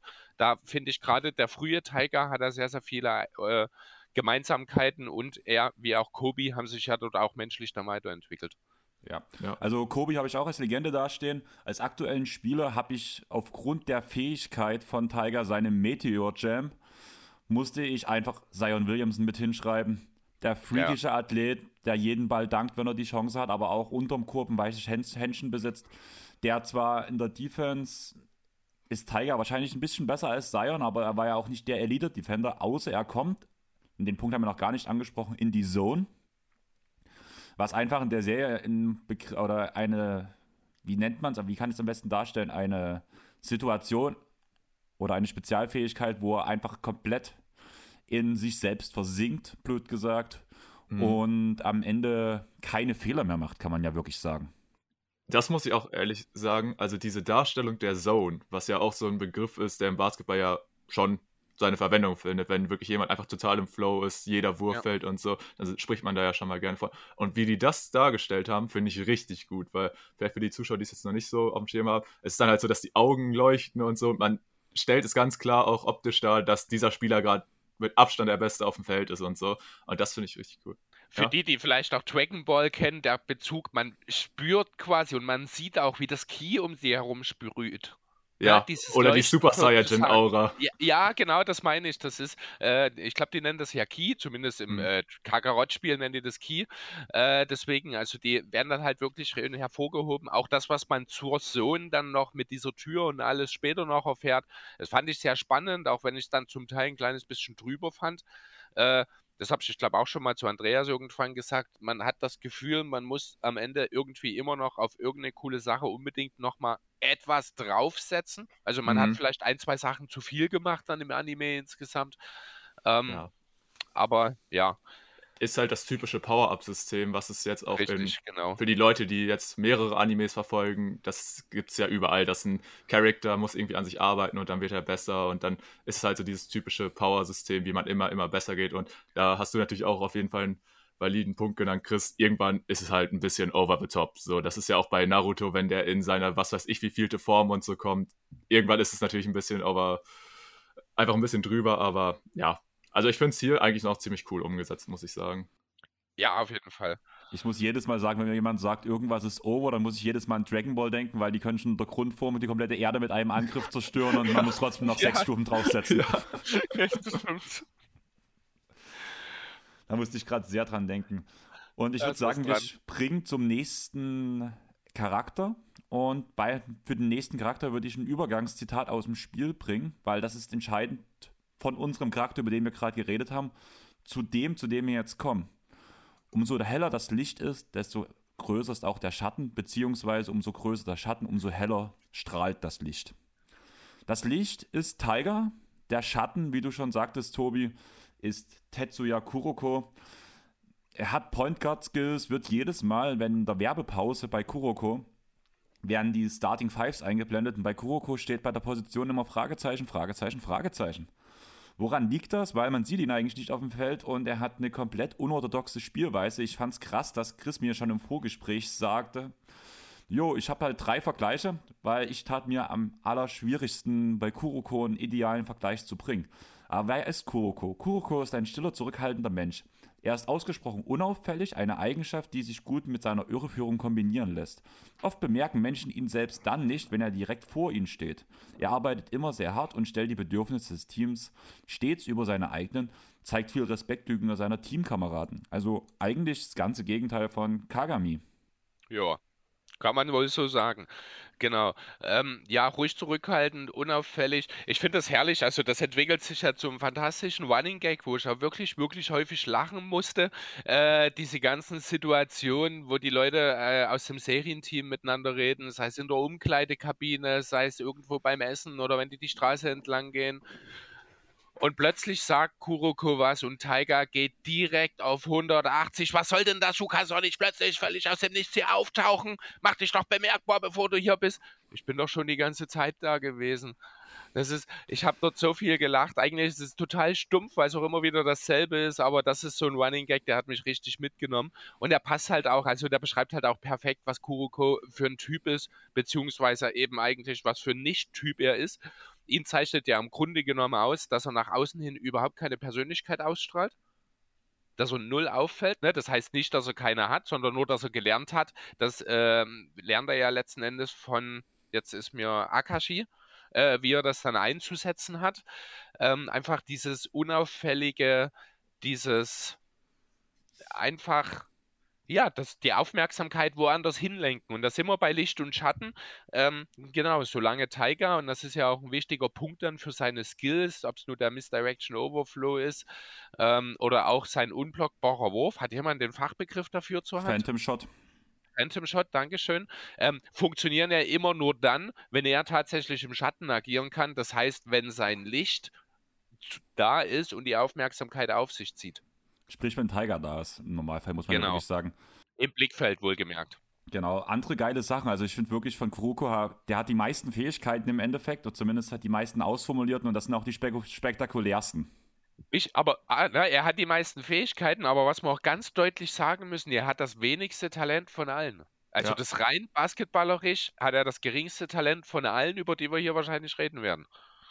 Ja, ich würde einfach mal jede Fähigkeit ganz kurz ansprechen. Ihr könnt ja mal ganz kurz sagen, wie ihr diese Fähigkeit findet, beziehungsweise ob ihr sie auch zuordnen könnt, beziehungsweise unseren Hörern ganz kurz auch erklären könnt. Und da würde ich als erstes anfangen mit der Misdirection. Overflow. Na, da gibt es die eine normal, da gibt es einmal die normale und einmal die richtige. Die erste ist halt wirklich dieses Nicht-Auffallen, das ist das auch, was er auf der Straße blöd gesagt hat. Das, das ist seine, sein Grundding, diese Misdirection. Okay, achso, hm. okay. Danach der Tap-Pass. Das ist halt einfach, wenn ja, der Ball sich bewegt, wenn äh, ja, Spieler den Ball von Serien passen und die Gegenspieler denken sich, hä, da steht doch gar keiner oder es steht ein Gegenspieler davor und dann siehst du nur so aus dem Hinterhalt einfach eine Hand gehen, die eine schnelle Bewegung macht und den Ball wirklich sofort weiterpasst. Also in, in äh, Höchstgeschwindigkeit quasi und da sieht man halt auch so gut wie jedes Mal, mindestens einmal, wenn es das erste Mal passiert, diesen Reaktionsshot von den Gegnern, die sich so denken, was ist jetzt gerade passiert? Weil dann hat irgendwie schon Tiger einen Dank gemacht oder so und die haben es noch gar nicht richtig verarbeitet, weil sie ja Kuroko einfach gar nicht wahrnehmen, weil er einfach diese fehlende Präsenz hat. Danach die nächste ja. Fähigkeit ist der Cyclone Pass. Oh, der sagt mir gerade gar nichts. Das ist so ein bisschen dieser sehr übertriebene Pass, glaube ich, wo Kuroko mit voller, mit der Handfläche mit voller Wucht dagegen schlägt und der dann quasi einmal straight up übers ganze Feld fliegt, wo man sich auch so denkt, okay, da braucht es eigentlich ein bisschen sehr viel Kraft für und ist nicht unbedingt realistisch, muss man sagen, aber ähm, das ist auch so ein Moment. Ja. Das ist der Ignite Pass, das oder? Ist, das ah, ist der okay. Ignite Pass. Der Cyclone ah, Pass okay, okay. ist, wenn er von und wenn, wenn sie einen Korb gefressen haben und der von vom eigenen Korb aus sich ah, ja, das, das meine ich aber. Das meine ich aber. Dieses also, äh, gegen Midorima war das ja. Kevin Love Outlet Pass. Ja, genau. genau. Genau. Danach, du hast gerade den Ignite-Pass schon angesprochen, Chris, da ja. würde ich dir das überlassen. Ja, das ist äh, eben das, was Hobi gerade schon besprochen hat. Halt ein Pass, der mit unheimlich großer Wucht kommt, weil er halt nicht gepasst, also geworfen wird, sondern von Tetsuya äh, mit der flachen Hand, weil ich glaube, Faust ist im Basketball verboten, äh, mit der flachen Hand den Ball quasi weg klatscht, sag ich mal, und ihm dadurch auch eine gewisse Rotation gibt, die eben dafür sorgt, dass er sich mit einer unheimlichen Geschwindigkeit übers ganze Feld bewegt. Äh, nur Daiki und äh, Kaiga sind anfangs überhaupt in der Lage, diesen Pass überhaupt zu fangen. Also das ist auch Stimmt. kein Pass, den jeder fangen kann. Mhm. Genau. Danach haben wir den Vanishing Drive. Das ist auch eine ultra coole Fähigkeit, muss ich sagen, als die das das erste Mal eingesetzt haben. Also es ist halt quasi so, dass Kuroko tatsächlich den Ball führt, was anfangs ja auch gar nicht ist, weil wie gesagt, da spielt er nur Direktpässe und da ist es halt quasi, dass er an seinen Gegenspieler vorbeizieht und der Gegenspieler aber das gar nicht so richtig versteht und auf einmal ist er hinter ihm. Und das wird dann halt nachher erklärt, dass sie das immer nur machen, wenn Tiger in der unmittelbaren Nähe ist und die Aufmerksamkeit vom Gegenspieler quasi von Kuroko, der ja eigentlich den Ball hat, automatisch äh, auf Tiger übergeht und in diesem Moment, in dem der Gegenspieler quasi nicht aufpasst, zieht Kuroko schon an ihm vorbei und hat seinen Gegenspieler quasi im 1 gegen 1 geschlagen. Wichtig ist bei dem Punkt halt vor allem, dass die Gegner automatisch dann auf Leute wie Tiger halt achten, weil einfach zu diesem Zeitpunkt ähm, Tetsuya noch gar keinen Wurf hat und auch keinen einzigen genau. Wurf nimmt. Mhm. Ja. Ja, hilft natürlich auch, dass Tetsuya dann eben so äh, sehr unscheinbar ist und auch sehr klein. Da reicht es dann eben, wenn Tiger da hinten kurz auftaucht und die Aufmerksamkeit auf sich zieht. Dieser, dieser Bruchteil einer Sekunde, dass der kleine Tetsuya dann quasi am Gegenspieler vorbeiziehen kann. Genau. Ähm, wir haben jetzt noch die Misdirection Overflow, die hat Chris ja schon angesprochen. Das bedeutet ja eigentlich nur, dass Tetsuya auch die Präsenz seiner Mitspieler leicht verbergen kann. Deswegen wird ja zum Beispiel dieser Radio Jumper von Junpei effektiver. Genau. Also mhm. das ist halt einfach nochmal so eine Fähigkeit, die das ganze Team beeinflusst, was wir im Verlauf der Serie irgendwann auch nochmal sehen werden. Genau. Und danach haben wir noch den Phantom Shot. Was wollt ihr uns dazu erzählen? Der erste Wurf, den er trifft, wo das Licht langsam auf Kuroko ähm, gewendet wird, sage ich mal so. Ist ja schon ein wichtiger Punkt im Film oder in der Serie.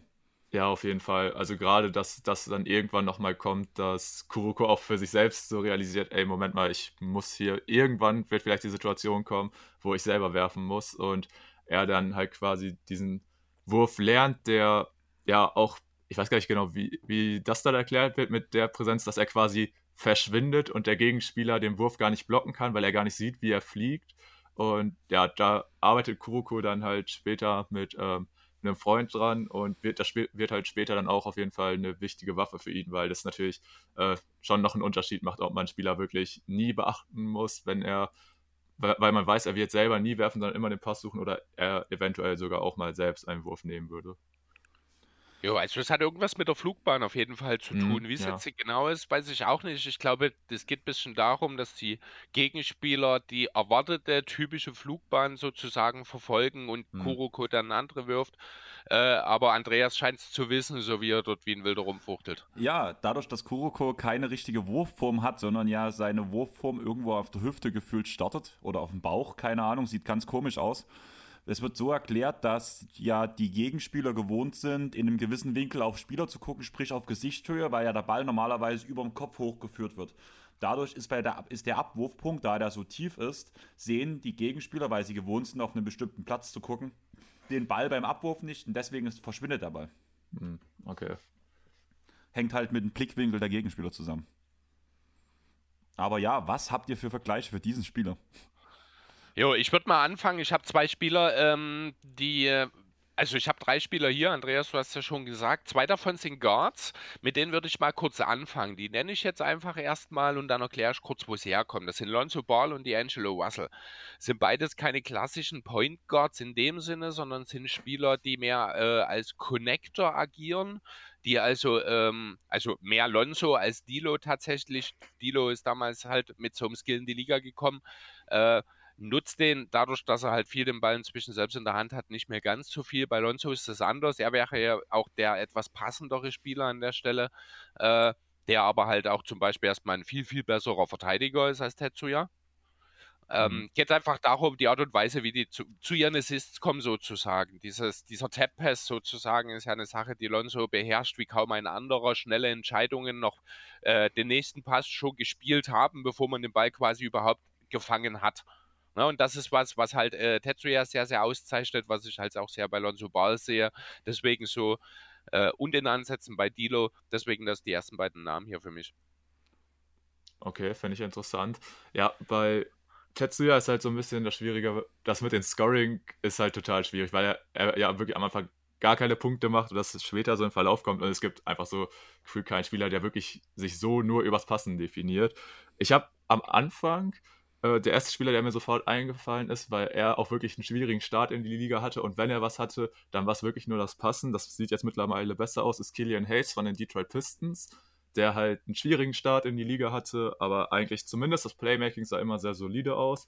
Und jetzt gerade auch dann, als Kate dazu kam, fand ich, dass er halt immer so ein bisschen auch ins zweite Glied und so gerückt ist. Da war der Fokus nicht mehr so da und das hat mich so ein bisschen daran erinnert. Ansonsten, wenn es natürlich um die, Spek äh, um die spektakuläre Art und Weise der Pässe geht, ja, den Namen Ricky Rubio hast du vorhin schon mal genannt. Das ist auch so ein Spieler, der mir da natürlich eingefallen ist. Und ähm, mit diesem Licht- und Schatten-Ding, was mir so ein bisschen eingefallen ist, äh, weil das so ein Highlight-Video ist, was ich auch immer geil gucke. Es gibt so ein Highlight-Video von Shaq, als er bei den Celtics war, wo er eigentlich nur dankt und man sieht jedes Mal, das wirklich spektakuläre Play kommt davor von Rondo, aber irgendwie wird es trotzdem als Shaq-Highlight-Compilation verkauft, obwohl Rondo halt eigentlich der ist, der halt die ganze Arbeit macht und so, dann mit spektakulären Pässen oder so äh, das Ganze halt besorgt. Und ja, Rondo ja eigentlich auch nie so selber der absolute Scorer oder so gewesen, sondern halt eher dann der Playmaker oder halt der defensiv dann auch mal Steals und so geholt hat. So gut wie er in seiner Prime ist ein Tetsu ja auf jeden Fall nicht. Aber er wie gesagt, ein bisschen schwieriger Spielertyp so zu greifen, finde ich auch.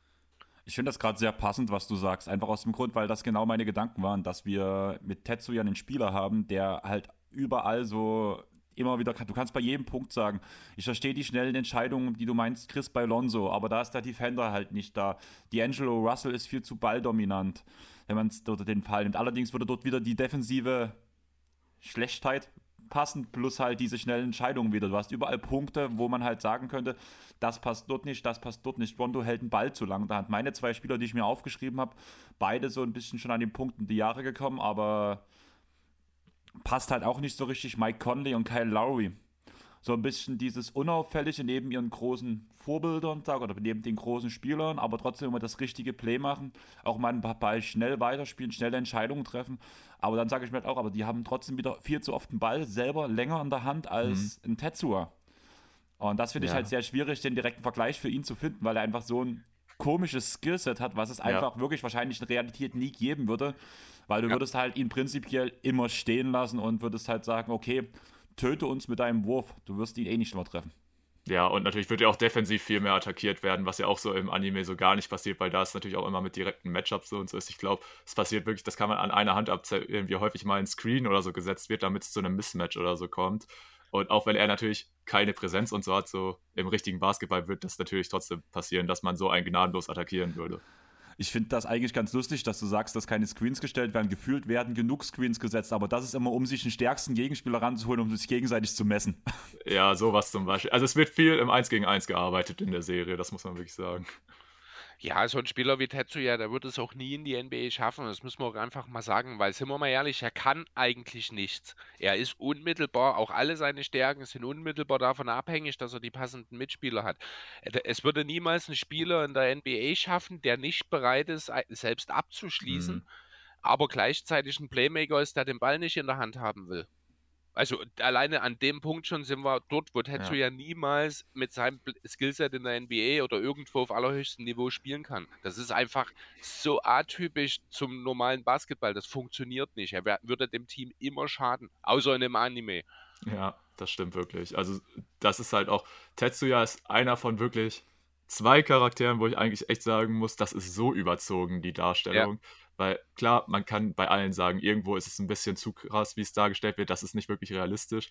Aber gerade so Tetsuya ist halt einer von zwei, zu dem anderen kommen wir später noch, wo ich sagen würde, das ist halt so übertrieben dargestellt, das ist halt wirklich so null realistisch.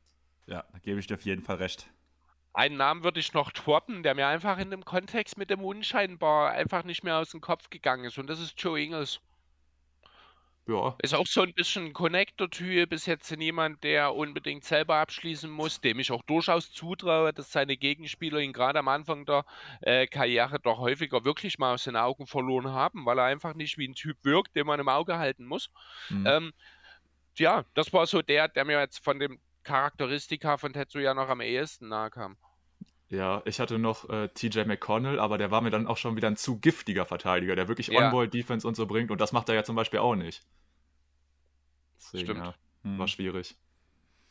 Aber ich würde sagen, wir kommen vom Phantommitglied jetzt langsam mal zu den fünf Wundern und schrauben das Talentlevel, muss man ja ehrlich sagen, mal auf eine ganz andere Stufe. Weil auch wenn Tiger und Tetsuya extrem gut sind, aber individuell muss man ja schon sagen, dass die fünf Wunder mit den jeweiligen Fähigkeiten eigentlich schon fast eine Stufe drüber sind. Bei Tiger könnte man drüber streiten, aber gerade im Vergleich zu Tetsuya sind die anderen schon wesentlich besser. Und wir fangen mit dem Wunder an, was auch in der Serie als erstes auftaucht. Ich möchte vorher noch mal eindeutig sagen, du, du, ganz ehrlich, Andreas, das kommt, der kommt bei dir viel zu gut weg. Tetsuya ist kein talentierter Basketballer. Tetsuya ist auch im Serienteam wahrscheinlich schwächer als die meisten Spieler auf der Bank. Er hat nur diese eine Fähigkeit, die halt, wie Tobi schon sagt, im absolut übertriebenen Maße dargestellt wird. Tetsuya ist kein talentierter Basketballer. Aber einer mit hohem IQ. Das auf jeden Fall. Das ist richtig, ja. Und es brauchte aber ja auch erst wieder einen anderen Spieler mit einem hohen IQ, der das feststellen konnte, dass man so einen Spieler auch gebrauchen kann. Ja. Genau. Aber zu dem kommen wir auch noch später. Genau. Aber ja, wie gesagt, wir kommen jetzt zum ersten Wunder, was auch in der Serie als erstes auftaucht. Und das ist Ryota Kiese, ein Small Forward, der für die Kaijo Oberschule spielt. Ich habe vor uns die Größen der Spieler so ein bisschen angesprochen, dass ich alle ziemlich klein finde. Ähm, Kiese ist 1,89 groß und wiegt 77 Kilo, also wir kommen langsam auch in größere Gefilde. Und seine Beschreibung ist, Kiese ist ein sehr sorgenfreier, äh, eine sehr sorgenfreie und freundliche Persönlichkeit, was ihn manchmal ein wenig dümmlich erscheinen lässt. Er versucht mit allen befreundet zu sein, einschließlich denjenigen, die düster und distanziert scheinen. So sorgenfrei wie er außerhalb der Halle ist, kann er sehr entschlossen und ernst sein, während er spielt. Er ist überraschend scharfsinnig. Dies zeigt unter anderem bei, seinem, äh, bei seiner Spezialität dem Beobachten, Kopieren von Bewegungen und Spielzügen. Ich mag das Wort dümmlich in der Beschreibung überhaupt nicht. Ich habe das auch gelesen. Ich finde, das wird ihm nicht gerecht. Ich würde es eher naiv nennen. So wie Luisa sozusagen. Ja. ja. Ja. Würdest du Luisa als dümmlich bezeichnen? Na, ist naiv. Ja, siehst du, genau darum geht's mir. Ja, dann fange ich mal an. Ähm, Kiese, mein absoluter Lieblingscharakter in der Serie. Ich mag den Typen wirklich von der ersten Sekunde, als er aufgetreten ist. Ich fand den halt so sympathisch, weil er, auch wenn ich so diesen perfekten ersten Gegner so darstellt, der nicht direkt so dieses Arschloch ist, wie teilweise später die anderen von der Generation der Wunder, sondern er eigentlich trotzdem dieser Kumpel ist und er sich auch so total gefreut hat, dass er dann jetzt mit äh, Kagemi einen Gegenspieler hat, der so ein bisschen ja auf seinem Niveau auch äh, agieren kann. Das ist ja eh so ein Theme, das sich quasi so durchzieht, dass vor allem die Generation der Wunder einfach zu krass waren. So, die waren zu schnell, zu gut und dann haben die alle noch zusammengespielt und die haben alle so ein bisschen diese Competition vermisst, weswegen sie sich ja später auch alle getrennt haben. Und dass man dann Kiese quasi als ersten einführt, der einen trotzdem so noch einen netten Eindruck und so vermittelt, einfach sympathisch auftritt und so, fand ich richtig cool. Zudem auch so die Fähigkeiten, die er hatte, dieses mit dem Kopieren, dass er quasi jeden äh, Move den er sieht, auch direkt anwenden kann und so. Klar, ist natürlich vielleicht am Anfang auch ein bisschen übertrieben und so, dass er wirklich alles sofort kann, ohne es zu üben und so. Aber trotzdem, wie gesagt, äh, Kiese einfach einer. Über die ganze Serie und so habe ich so total immer mit dem mitgefiebert. Ich habe mich immer gefreut, wenn der ein Spiel hatte, weil ich den einfach so extrem sympathisch fand. Sind wir uns einig, dass Kiese eigentlich der Spieler ist, der das meiste Talent, Upside und durch seine Fähigkeit auch das meiste hätte erreichen können? Nein. Ähm, also es wird ja später in dem Film, den es ja auch noch gibt, ich glaube, das haben wir auch noch nicht angesprochen, wird es ja auch später gesagt, dass Kiese zumindest für kurze Zeit der beste Spieler auf dem Feld sein könnte. Und das muss ich auch noch sagen, um jetzt kurz äh, ein bisschen Spoiler in den Anime reinzubringen. Kiese wurde ja auch im Anime ganz schön zurückgehalten später mit seiner Verletzung und so. Also gerade in diesem Halbfinale hat sich Seirin ja auch extrem schwer getan, obwohl Kiese als bester Spieler die meiste Zeit auf der Bank saß. Deshalb, also hätten sie diese Verletzung und so nicht eingebaut, ich weiß nicht, dann, hätte, dann wäre es schwierig gewesen, das so zu schreiben, dass äh, Kiese nicht irgendwie äh, gewinnt oder zumindest ins Finale einzieht. Also ich glaube äh, genau, dass, äh, dass Kiese als genau dieser dargestellt werden soll, als der beste oder talentierteste Spieler, über den wir hier reden. Äh, ich glaube sogar mal gelesen zu haben, dass äh, der Sender der Wundergeneration wohl tatsächlich, über den reden wir später noch, und ich mag, ich finde den Namen so schwierig, deswegen spreche ich ihn jetzt nicht aus. Ähm, äh, über den wird das mal gesagt. Ich persönlich bin dort auch tatsächlich eigentlich eher bei Daiki, wenn ich ehrlich sein soll ja, verständlich. Jetzt werden wir gleich auch drüber sprechen. Also, die, das hat Andreas ja auch schon gerade gesagt, wir bewegen uns jetzt vom Talentlevel auf ein ganz anderes Niveau wie davor. Ja. Also das sind ja wirklich dann auch später die Jungs, die später alle ihr eigenes Team haben und es auch ganz klar als beste Spieler anführen. Und das, das ist halt so ein bisschen die Frage, wie man sieht. Ja? Und das, obwohl sie die Jüngsten im Team sind, muss man ja dazu sagen. Genau, das ist auch noch wichtig zu erwähnen. Ich glaube, Kiese ist von der Wundergeneration zwar der Älteste, aber natürlich später ist er auch in seinem ersten Jahr und trotzdem weiß jeder, das ist mit Abstand unser bester Spieler. Die sind alle, die komplette Wundergeneration plus Kuroko plus Kagami sind alle 16. Mhm, das ist alles genau. ein Jahrgang. Ja, aber ich glaube, so irgendwie vom unterschiedlichen Alter, da ist irgendwie Kiese nochmal der älteste von denen und Akashi der jüngste, was dann nochmal krasser ist, dass er so der Leader ist und so, aber sprechen wir gleich drüber. Ja.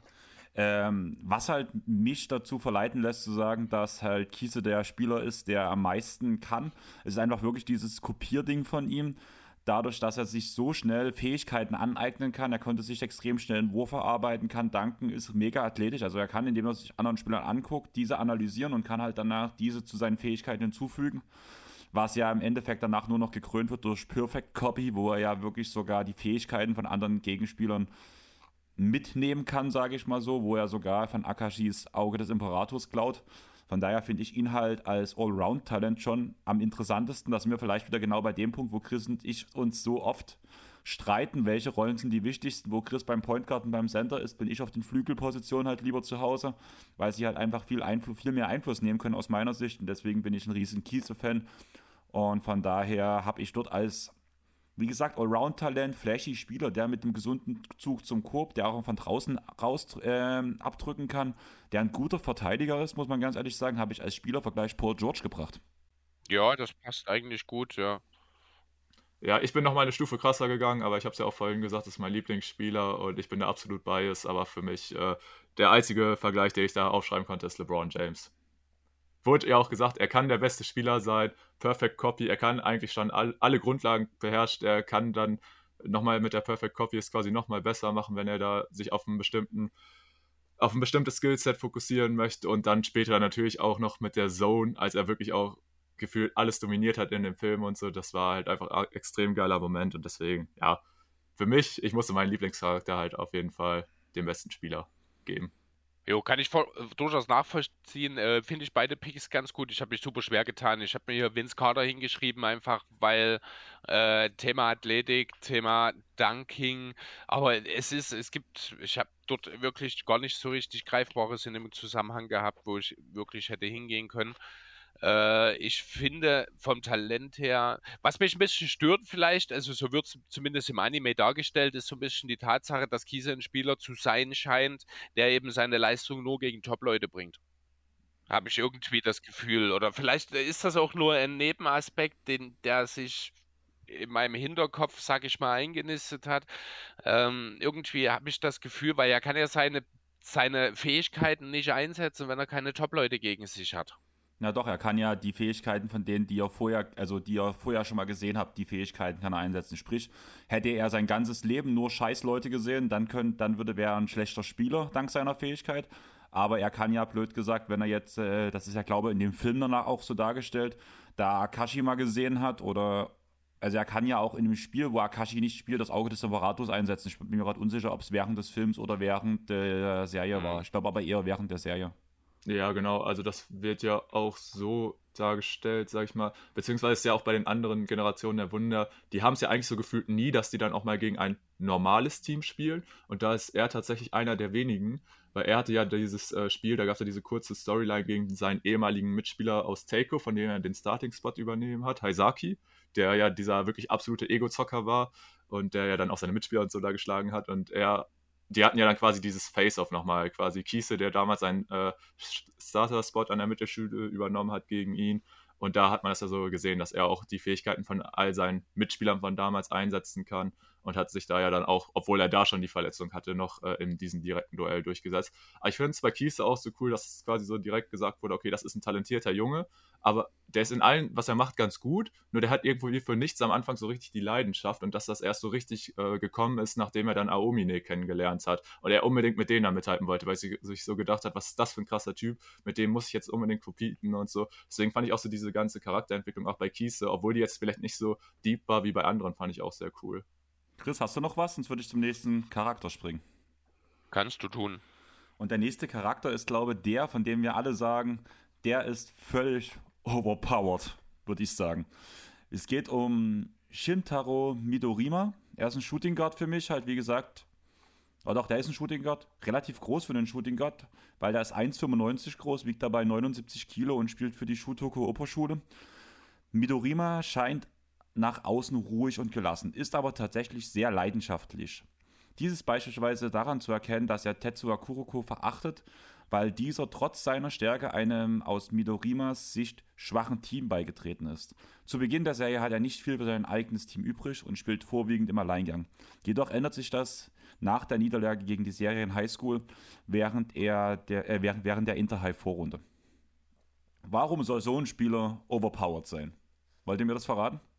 Weil es keinen Spieler auf der Welt gibt, der von der eigenen Freiwurflinie regelmäßig Dreier knallt. Wir haben doch aber dieses wunderschöne von Stephen Curry gesehen. 5 von 5. Ja, wir wissen auch alle, dass es ein Fake war. Und es halt in der Trainingshalle war und äh, nicht in einem Spiel. Und da muss ich jetzt echt, also Vidorima, ich weiß, es ist immer ein bisschen schwierig dann im Anime, gerade das mit dem Shooting und so haben wir ja vorhin auch schon gesagt, so eigentlich jeder Spezialist und so, der trifft auch hoch prozentig dann seine Dreier und so. Aber dieses, dass er jeden Dreier trifft, ist ja mal sowas von übertrieben. Ich weiß nicht, ich komme mit dem auch gar nicht klar. So klar, er soll auch am Anfang dann so dieser unsympathische Part sein von der Generation der Wunder, die so gezeigt werden. Er ist ja dann quasi der Zweite, der auftritt. Aber ich weiß nicht, ich, ich konnte mit denen noch nie so connecten. Ich habe mir halt von vornherein auch so gedacht, okay, de, dein Skill ist halt unrealistisch und so. Also das ist so total Und er wird ja noch unrealistischer. Ja, genau, es wird immer schlimmer. Upkreier ja. dann am Ende, den er ja, genau. Also Chris spielt jetzt auf eine Szene, ja. ja, er spielt jetzt auf eine Szene an, weil natürlich wird auch sein Team später vor Herausforderungen gestellt und ähm, dann ist die Lösung, die er und ähm, sein Point Guard, äh, Takao ist es, glaube ich, ich glaube, sich die ja. Lösung einfallen lassen. Hm, also Midorima kann seinen Wurf nicht nehmen, wenn er eng verteidigt wird. Er springt einfach schon vorher los, bevor Takao den Pass spielt und um den Ball dann aus der Luft zu werfen. Da war auch spätestens, wo ich mir gedacht habe, ey, komm, lass gut sein. Also der Charakter ist halt wirklich. Ich finde das ganz witzig, zum Beispiel, dass er immer dieses mit seinem Lucky Item und so hat, so dass mit seinen, äh, weil man das ja auch immer so sagt, so, ja, Shooter brauchen ja Glück und so, beziehungsweise machen da immer dieselben Abläufe und so, sind da ein bisschen abergläubisch. Den Faktor finde ich bei ihm ganz witzig, dass man ihm den gegeben hat. Aber auch dieses, dass er immer so grumpy ist und so, wo, wobei ich mir so denke, Junge, du hast ja alles so. Und da muss man sich noch vor Augen führen. Wir reden hier davon, dass er quasi der overpoweredste Spieler ist. Und das, obwohl er ja auch der einzige von denen ist, von den Generationen der Wunder, wenn man jetzt Tetsu ja nicht dazu zählt, der nicht in der Zone war. Also stellt euch das mal vor, wenn der noch in der Zone wäre, wie sollte denn das aussehen? Soll er irgendwie rückwärts werfen oder wie soll das dann funktionieren? Oder durch Gegner durch. Deswegen, also der war so schon maßlos overpowered. Ähm, das Einzige, was ich gerne noch ergänzen würde gerade, ihr habt jetzt gerade von dem Eliup-Dreier geredet. Man muss ja ehrlich sagen, das ist nicht ganz sein eigener Verdienst, dass das so funktioniert, weil sein Point Guard ja den perfekten Pass in die Wurfbewegung von ihm sogar wirft. Also. Ja, Shoutout an Tucker auch.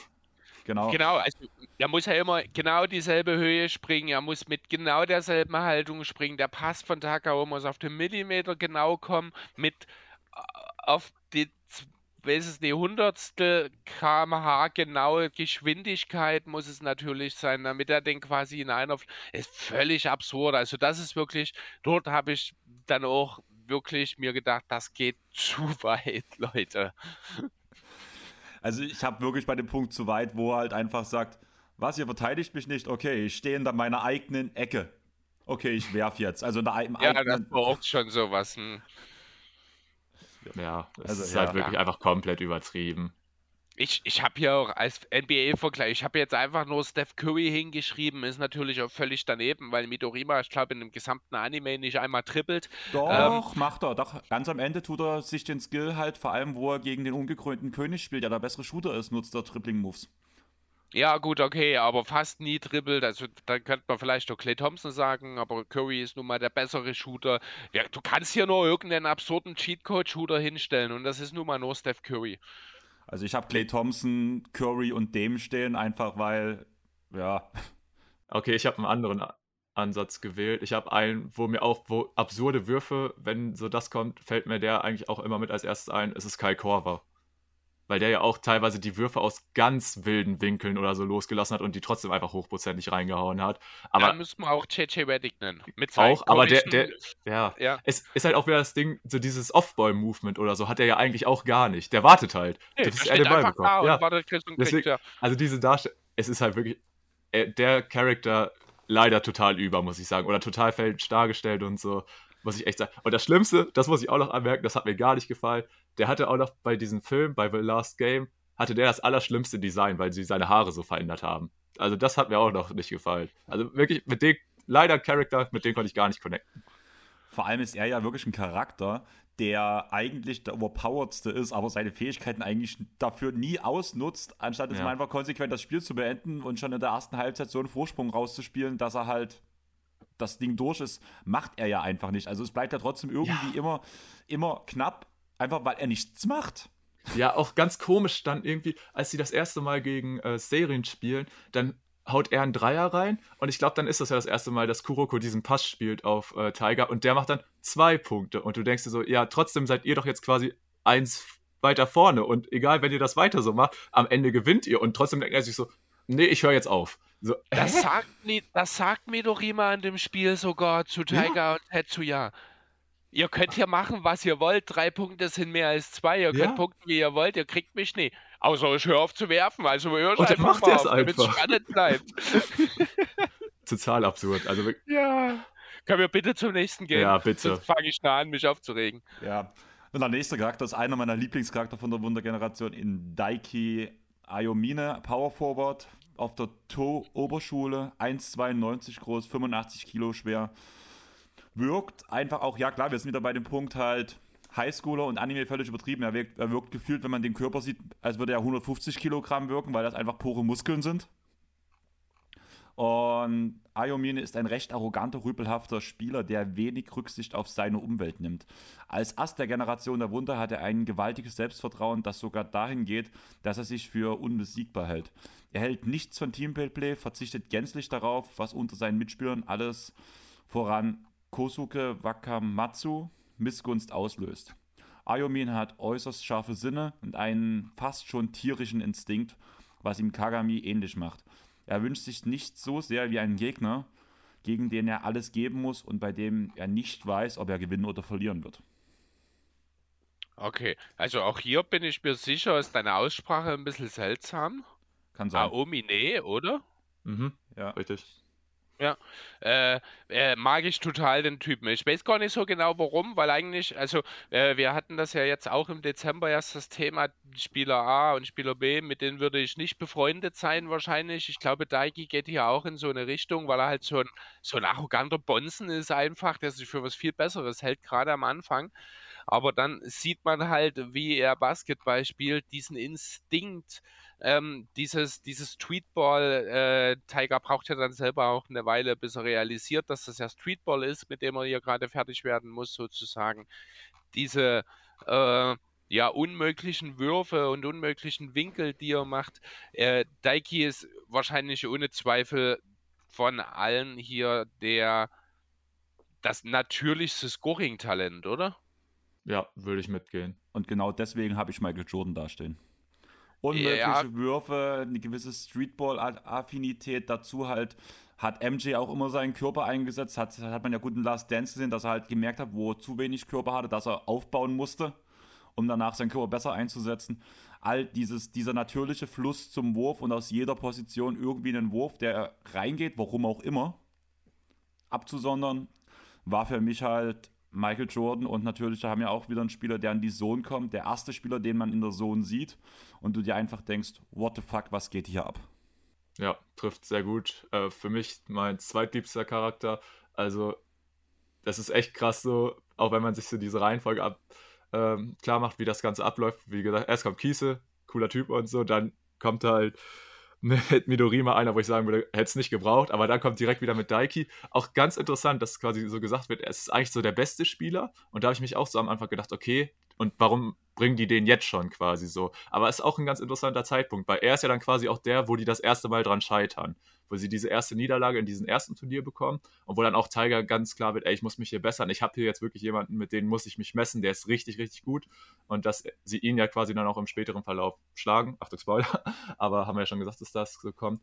Aber ich finde es halt auch so total interessant, wie das bei ihm immer so dargestellt wird, gerade auch später mit den Flashbacks, dass er ja total diese Liebe fürs Spiel eigentlich auch hatte aber das einfach irgendwann vergangen war, weil er quasi schon jeden geschlagen hat.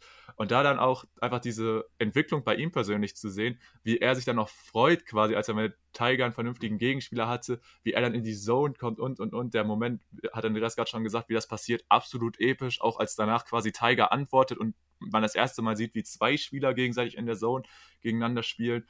Einfach, also absolut episch, wirklich. Für mich ist äh, Daiki einer der echt so den Anime nochmal so auf ein anderes Level dann gehoben hat, weil ich echt sagen muss, ab dann ging es auch richtig ab. Und klar kann man dann auch wieder ein bisschen sagen, ein bisschen alles overpowered und so, auch dieser formless Shot und so, wie der teilweise einfach den Ball nur mit voller Wucht auf den Korb und so wirft, aber trotzdem, ich mag den Jungen irgendwie. Und ich habe auch so ein bisschen, weil klar, so ein Vergleich mit Shot und so hat, ist mir auch ein bisschen schwierig gefallen. Passt vom Körpertypen null, muss ich sagen. Aber ich habe KD hier stehen, weil der ja auch irgendwie über jeden drüber werfen kann und den Wurf loslassen kann und so. Wie gesagt, es, er hat nicht diese Körpergewalt, da ist er halt echt eher in der Kategorie Zion oder so, den wir ja vorhin schon mal genannt haben. Aber so dieses mit dem Wurf und so, muss ich sagen, hat mich ein bisschen an Durant erinnert. Ja, dieses, äh, dieses immer problemlos wirkendes Scoring einfach. Also ich habe ja. auch über KD nachgedacht. Ähm, ich habe auch im Kontext des, dieses einfach dieses rein Scoring-Instinkts über Tracy McQuady nachgedacht, habe mich aber dann im Kontext mit äh, auch der Athletik und der Tatsache, dass er doch größtenteils am Korb abschließt, äh, für Julius Irving entschieden. Dr. J. Der halt auch so ab also so regelmäßig auch Zirkus-Shots gemacht hat unterm Korb, weil er halt auch so beweglich war und alles, fand ich passt sehr gut. War auch den meisten Spielern zu seiner Zeit einfach überlegen. Äh, ja, genau, Dr. J. Finde ich gut. Hm, auf jeden Fall. Kommen wir nun zum Center der Wundergeneration, würde ich sagen, mit Achtung, Chris hat es schon angekündigt, der Name ist sehr schwierig. Atsushi Murasaba, Murasakibara der das war, ja, das war besser als Aomine. Ja. Oder Kagami. Ähm, der Typ geht auf die Josen-Oberschule, ist ebenfalls im ersten Jahrgang, also sprich auch 16.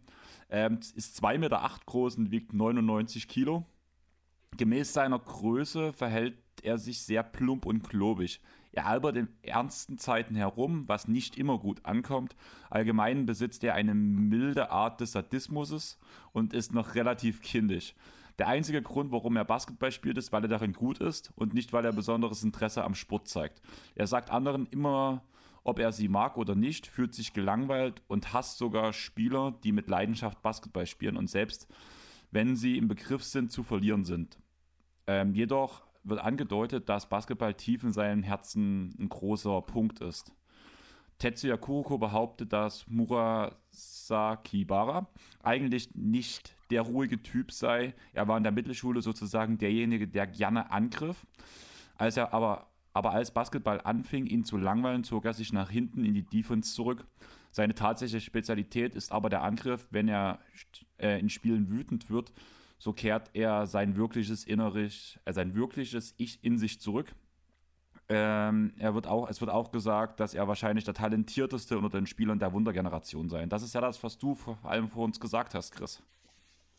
Ja, ist richtig, genau. Kann ich ja absolut verstehen, dass man das darüber sagt, denn äh, wenn man sich seine Voraussetzungen einfach mal anschaut, dann ist klar, wo das herkommt. Äh, er ist ja klar schnell äh, größtes Center oder Spieler, der überhaupt, ich glaube, in der ganzen Serie genannt wird. 2,6 Meter hast du jetzt gesagt. Das ist schon ganz schön absurd für einen oder 2,8 Meter. Acht, ist schon ganz schön absurd für einen 16-Jährigen, müssen wir nicht drüber reden. Gleichzeitig ist er halt auch noch unheimlich beweglich, das darf man nicht vergessen. Er hat wahnsinnig lange Gliedmaßen, lange Arme, lange Beine, ist aber relativ flott dort drauf unterwegs.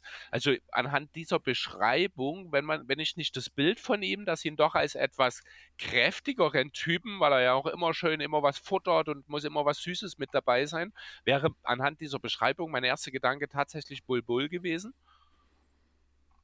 Jetzt so aktuell einfach. Ähm, ist es letzten Endes nicht, weil Murasaki Bara ähm, äh, eben sich auch, also er könnte das wahrscheinlich, wenn er wirklich Bock auf Basketball hätte könnte er so äh, vom Spielstil her wahrscheinlich auch genau das machen, was Bulbul macht.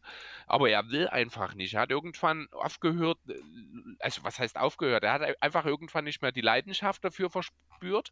Für Basketball hat deswegen sich mehr auf die Defense orientiert.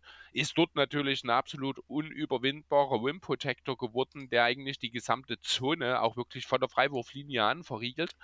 Wie das ja auch ein Tepe zum Beispiel nicht kann oder äh, ansonsten keiner kann. Ja, und ich muss ganz ehrlich sagen, ich finde den Typen Kerl, das ist einer meiner Lieblingsfiguren in der ganzen Serie, weil der ist auch immer so ein bisschen so ein blöder Spruch mit dabei. Ich mag dieses so dieses Kindische, was so ein bisschen in ihm auch mitschwingt. Da, da sehe ich mich selber auch ein bisschen deswegen. Aber halt auf dem Feld ein absolut dominanter Kerl, der gerne mal seinen Gegnern sagt, dass er sie zerquetschen will. Das fand ich auch noch interessant. Dann würde mich jetzt dein NBA-Vergleich interessieren. Weil ich habe einen Namen hier stehen und ich musste bei, jeder, bei jedem Satz, den du gerade gesagt hast, sofort an diesen Spieler denken. Ja, ich habe hier auch einen Namen von einem Spieler stehen, der sehr kindisch ist, der aber auch die Bretter vor allem defensiv dominiert hat, ähm, der auch durchaus mal bereit war, einen Witz an der falschen Stelle zu machen. Beispielsweise also in einem Interview äh, in einem Interview seinen Coach zur Seite gezogen hat, gut Laune gemacht hat, nur um dann, ich glaube, eine Viertelstunde später den Coach entlassen zu wollen. Die Rede ist von Dwight Howard. Okay, habe ich nicht da stehen. Aber ja, ich weiß, wo es herkommt, was du meinst. Wen hast du? Tobi, fängst du an? Äh, ja, vielleicht nochmal kurz das zu Burak Hassibara zu sagen. Man muss halt wirklich straight up sagen, also wir sehen da du eigentlich... Hast, du hast das S und das K vertauscht. Du hast Burak Hassibara gesagt. Okay, ist okay. ähm, ist okay, sonst, sonst mache ich es einfach wie äh, Satsuki und nenne ihn einfach Mukun, weil die haben ja, oder gerade Satsuki, also die Managerin ähm, von Teiko und später Tu und auch ähm, Kiese, die sprechen ja immer alle Leute mit ihren Spitznamen an. Das finde ich auch eigentlich ein ganz Aber nettes unterschiedlich, Gimmick, ne? Ja, weil, genau. Weil Kiese macht das ja, ich glaube, mit Chi am Ende, wenn mich nicht alles täuscht. Ja. Kuroko Chi und Ja, sowas. genau. Und ja, Und, Also, das äh, scheint ja auch Satsuki macht das immer mit Kuhn Möglichkeiten. am Ende. Genau. Ähm, Ja, das Ding ist ja, das hat nichts direkt mit, ähm, also ich will jetzt nichts ganz falsch sagen, aber irgendwo kommt es her. Chi ist eine Verniedlichung, während Kuhn Ja. halt ist ähm, eine Stellungsform, blöd gesagt. Also sowas wie Sahn zum Beispiel auch. Ja, genau. Also, ja, also gerade bei Kiese, finde ich, passt das auch so gut, immer dieses Verniedlichen und so. Passt halt auch gut zu dem Charakter und so. Aber ja, äh, um zurück auf Mukun zu kommen, äh, halt natürlich, das ist vom Skill, also von den rein körperlichen Voraussetzungen und so, ist es eigentlich der beste Spieler im Anime und so. Und deswegen finde ich es auch cool, dass sie ihn halt so quasi mit dem Charakter genervt haben, indem er halt eigentlich nicht wirklich Lust hat und so. Das wird ja auch die ganze Zeit so erklärt. Er macht es halt, weil er gut ist. Aber dass bei ihm halt so dieses, diese Passion einfach nicht so da ist, so diese Liebe fürs Spiel, wie man immer gerne sagt.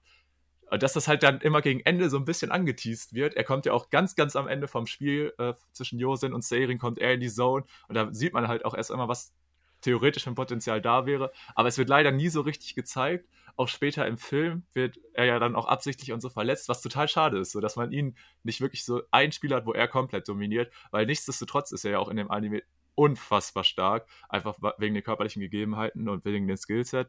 Und ja, was ich mir für Spieler aufgeschrieben hat, so von wegen die von den körperlichen Voraussetzungen halt einfach gesegnet sind, aber wo es im Kopf halt ein bisschen Schwierigkeiten äh, macht, habe ich zum einen, um einmal auf einen aktuellen Spieler zu gucken, die Andre Ayton aufgeschrieben, wo man ja auch jetzt häufig gehört hat, dass es da Probleme abseits des Platzes gibt, obwohl eigentlich sonst körperlich genug gegeben ist. Und dann natürlich als Legende Shaq.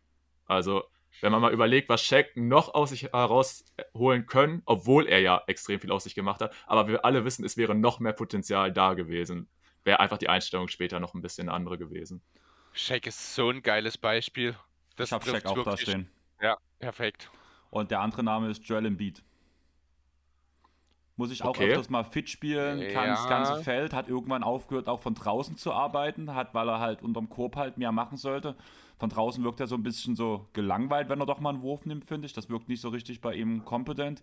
Ist ein guter Defender, aber ich bin auch der Meinung, trollt halt alle anderen Spieler gerne. Da muss ich immer Ja. wieder gerne an Twitter denken. Ja, gut, das stimmt. Und, aber ich bin auch der Meinung, Embiid könnte mehr aus sich rausholen, als er es bis jetzt macht. Allerdings habe ich bei Embiid eher dort den Gedanken, ob es die körperlichen Voraussetzungen, auch Thema Gesundheit sind, wie viel er wirklich sonst noch mehr machen, trainieren könnte, ohne dass er sich dabei seinen Körper komplett zerlegt. Ja, fair. Also finde ich, sind gute Vergleiche, die wir hier genannt haben.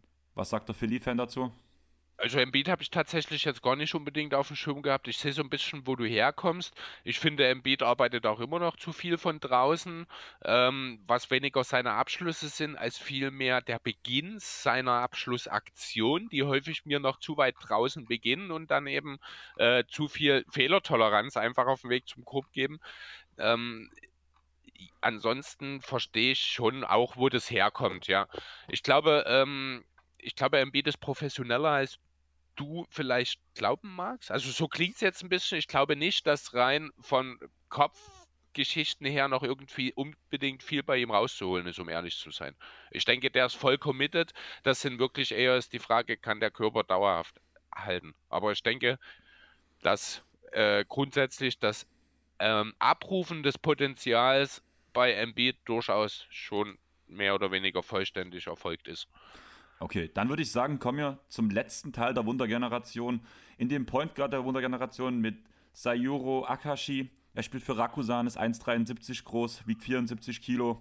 Und die Beschreibung auf Kuroko Fandom ist, Akashi ist sehr intelligent und analytisch, bisweilen auch kalt.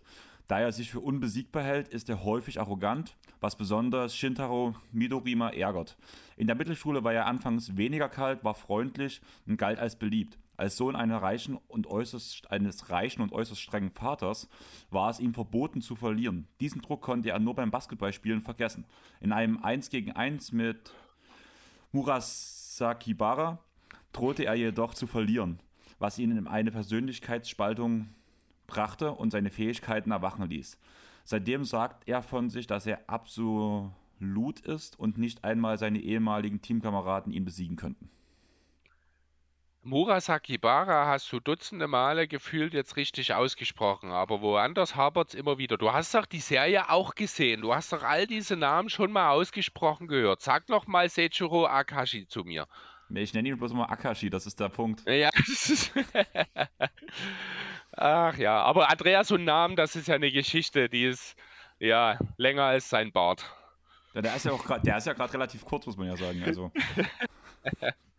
Genau, also Akashi, der Kapitän der Wundergeneration, äh, Point Guard, auch ein recht körperlich kleiner, ich glaube kleiner als nur Kuroko von den relevanten Charakteren, wenn mich nicht alles täuscht. Trotzdem jemand, der extreme äh, athletische Fähigkeiten hat, weil man sieht ihn auch danken beispielsweise. Äh, von daher, also das darf nicht untergehen, das ist aber natürlich nicht sein Hauptaugenmerk. Er ist Point Guard, Playmaker, er ist das Absolute, wie er gerne über sich selbst sagt, zumindest nachdem dann eben diese Spaltung stattgefunden hat. Ähm, er sieht sich als, ich sehe ihn so ein bisschen als Thanos, wenn ich ehrlich sein soll. Unvermeidlich, dass die, da- das Zwangsläufige, was passieren muss und woran du scheiterst. Also so Ja. sieht Thanos sich und so sieht Akashi sich selbst auch. Ja, also er hat auf jeden Fall diesen absoluten Endboss-Vibe. Das muss man wirklich Ja, sagen. genau. Finde find ich, das kommt auch im Anime gut rüber. So die Jungs, die spielen, oder Seirien spielt sich halt so gegen jeden durch. Und am Ende wartet halt aber einfach Akashi. Und da hat man sich natürlich zwischenzeitlich so gedacht, okay, ist, kann der denn wirklich so krass sein? Halt, wenn äh, selbst Aomine oder halt äh, Murakashibara am Ende nicht die letzten beiden sind, sondern also wie krass muss der Typ dann erst sein? Und der wurde ja auch lange Zeit erst gar nicht gezeigt im Anime und so. Und dann natürlich, als man ihn so das erste Mal gesehen hat, fällt natürlich erstmal direkt das mit den beiden unterschiedlichen Augenfarben und so auf. Und ja, dann ist auch immer so ein bisschen das Ding mit seinen Fähigkeiten und so. Habe ich jetzt auch manche gehört, die das alles ein bisschen übertrieben und so fanden. Aber ich weiß nicht, irgendwie, der Typ hat es einfach richtig gut so verkauft. Wirklich dieses, ey, ich bin hier unbesiegbar und so, ich bin der Maßstab aller Dinge und so und ich entscheide quasi, wann ich verliere und so. Ich weiß, er hat einfach so diesen Endboss- äh, Vibe hat er mir so total vermittelt und das fand ich eigentlich auch echt ganz interessant dafür, dass er ja so körperlich und so eigentlich ein relativ auch unscheinbarer Typ ist. Halt ein sehr ja. kleiner Spieler, aber trotzdem vom Skillset und so ist er natürlich auch einfach richtig stark. Ich weiß noch, wie ich zu dir, Andreas, damals gesagt habe, ich glaube, zu dem Zeitpunkt warst du noch ein Stück weiter als ich. Ich war ja dann, das war bei mir Anfang Oktober, ich war dann krank und habe den Rest relativ schnell beieinander gesehen. Wo ich aber noch zu dir damals gesagt hatte, da war ich glaube Murasaki Bara gerade da, äh, und eben nur noch dieses Mysterium Akashi sozusagen offen, was ja wirklich auch als dieses, mhm. dieses Evil, diese Evil Mystery wirklich aufgebaut wurde, sozusagen. Und ich da stand und sagte, ich weiß nicht, was noch kommen soll. Ich weiß, es ist ein Point Guard, aber ich kann mir nicht vorstellen, wie der das vermitteln soll, was hier bisher aufgebaut wurde. Und dann siehst du den und so wie du es auch sagst, Tobi, er vermittelt genau diese Vibes. Man hätte es, ich hätte es nicht äh, kommen sehen, muss ich ganz ehrlich sagen. Ich war zutiefst beeindruckt dann auch, als ich Akashi das erste Mal im Anime gesehen habe, weil das habe ich nicht erwartet. Ich muss ehrlich sagen, jedes Mal, wenn ich an Akashi denke, muss ich an eine Situation denken, wie Kagami sich ihm in den Weg stellt, Akashi ihn bloß anguckt, auf die Knie, Killer Crossover und Akami fällt. Ja, das, das ist aber dann auch in-game, ne? Also, ja. wo er das das erste Mal, in, weil es gibt ja auch, wo sie sich das erste Mal draußen sehen, wo er das mit der Schere macht. Das ja. ist schon ein krasser Moment. Und dann gibt es ja auch einmal, da stehen die irgendwie nach dem Spiel oder so gegenüber und da sagt er, guck nicht auf mich runter und drückt ihn so einfach nach unten. Das ist auch so. Also, Akashi hat wirklich diese richtig geilen Momente einfach produziert. Einfach, weil er wirklich von Beginn an einfach diesen absoluten Vibe als Endgegner. Totale gibt. Dominanz ja. überhaupt. Also, selbst in äh, zwischenmenschlichen, gesellschaftlichen Situationen strahlt er absolute Dominanz aus. Er ist immer derjenige, der entscheidet im Raum. Genau. Und da wird man auch mal ganz kurz die Fähigkeit ansprechen können, einfach weil das Auge des Imperators, wie es sich genannt wird, finde ich, passt da halt auch perfekt für diesen Charakter. Ja. Ja. Wen Aber, habt ihr als Vergleich? Oder habt ihr noch was anderes? Also ich würde mit meinem Vergleich anfangen und ich sage ganz klar Prime Chris Paul. Ja, klar. Habe ich ja auch hier. Habe noch einen zweiten Namen, den finde ich sehr spannend, den würde ich dann später noch droppen. Ein ganz wichtiger Punkt, den ich bei Chris Paul noch ansprechen würde, wir wissen ja alle, Chris Paul war nie der dominante Scorer, sondern hat immer dann erst angefangen zu scoren, wenn er muss und das ist bei Akashi genauso. Er setzt seine Spieler ein, achtet darauf, dass sie besser sind, dass sie, dass sie in den Spielfluss kommen, damit er im Endeffekt möglichst wenig machen muss und wenn es danach eng wird, dann dreht er erst auf. Er hat ja sogar diese super Fähigkeit, wo man wieder sagt, Chris Paul, egal zu welchem Team er kommt, er macht sein Team besser. Akashi mhm. hat die Fähigkeit, sein gesamtes Team in die Zone zu ziehen. Und macht das dann ja auch nochmal richtig krass besser. Also von Was daher, auch ein epischer Moment ist. Ja. Total ja. episch. Ja, also äh, Prime CP gefällt mir auf jeden Fall auch als Vergleich. Ich habe da auch so dran gedacht und dann habe ich mir so gedacht, hm, wie macht man das so ein bisschen mit diesem Vergleich so? Weil es wird ja auch, oder es ist nachher so der Plot, dass es erstmal zwei Akashis gibt. Da habe ich mir gedacht, hm, wen mache ich denn so als böse Seite oder so vielleicht noch, wenn wir sagen jetzt zum Beispiel Chris Paul ist die gute und dass wir von den aktuellen oh, Spielern... Oh, ist Chris Paul die gute Seite? Also wenn es um den Kontext mit dem Team besser machen und so geht, würde ich sagen ja, vor allem wenn ich jetzt die okay, schlechte vorstelle, gut. weil äh, das ist Kyrie Irving. Weil von den reinen Handles ah, ja. und so, wie er ab, also mit, gerade mit den Killer-Crossover und so, ist bei den aktuellen Spielern, finde ich Kyrie passend und auch wenn man es halt so ein bisschen bei seinem anderen, bei seiner gespaltenen Persönlichkeit gibt. Also die andere ist schon ein bisschen wahnsinnig und da geht Kyrie halt in die Richtung, muss man leider sagen. Wenn, ja. Und sonst natürlich auch ein Spieler, der einen natürlich immer bei den Killer-Crossovern einfällt, ist halt natürlich einfach Allen Iverson. Also wie er da die Spieler immer auf den Boden setzt und so, fällt er natürlich ein. Ist natürlich dann nicht so dieser Teamleader und so, sondern vielmehr der egoistische Zocker oder so. Aber wie gesagt, das könnte man dann vielleicht auf die schlechte Seite von Akashi schieben. Jo, ich hätte noch einen Namen, habe mir einfach noch mal so ein bisschen die Frage gestellt, äh, welcher Spieler ist in der Lage, Spiele zu dominieren, ohne dabei selber scoren zu müssen. Das ist ja eine Sache, das ist ja eigentlich das, was Akashi auch so ein bisschen ausmacht. Und ich bin dort zu äh, Prime Ration Wando gekommen, der ja. wirklich äh, halt auch jemand ist. Ich habe jetzt erst diese Woche, ich glaube, nachdem Harden seine 21 Assists hatte, habe ich eine Deadline in dem Zusammenhang von Wando gelesen. Zwei Punkte, äh, 22 ja. Assists, 7 Rebounds oder sowas. Na, und das ist genau das. Und das sind Deadlines, die würde ich auch von Akashi erwarten. Ja, kann ich mir gut vorstellen. Am Ende vielleicht sogar ohne Entwurf genommen zu haben. Kann das, sein, dass, kann das sein, dass das der Rondo in, bei, bei den Kings war? Weil da hat er auch nee, schon so wenig gescored. Ich glaube, das war Boston sogar noch damals. Okay. Wobei man ja sagen muss, am Ende übernimmt er halt schon.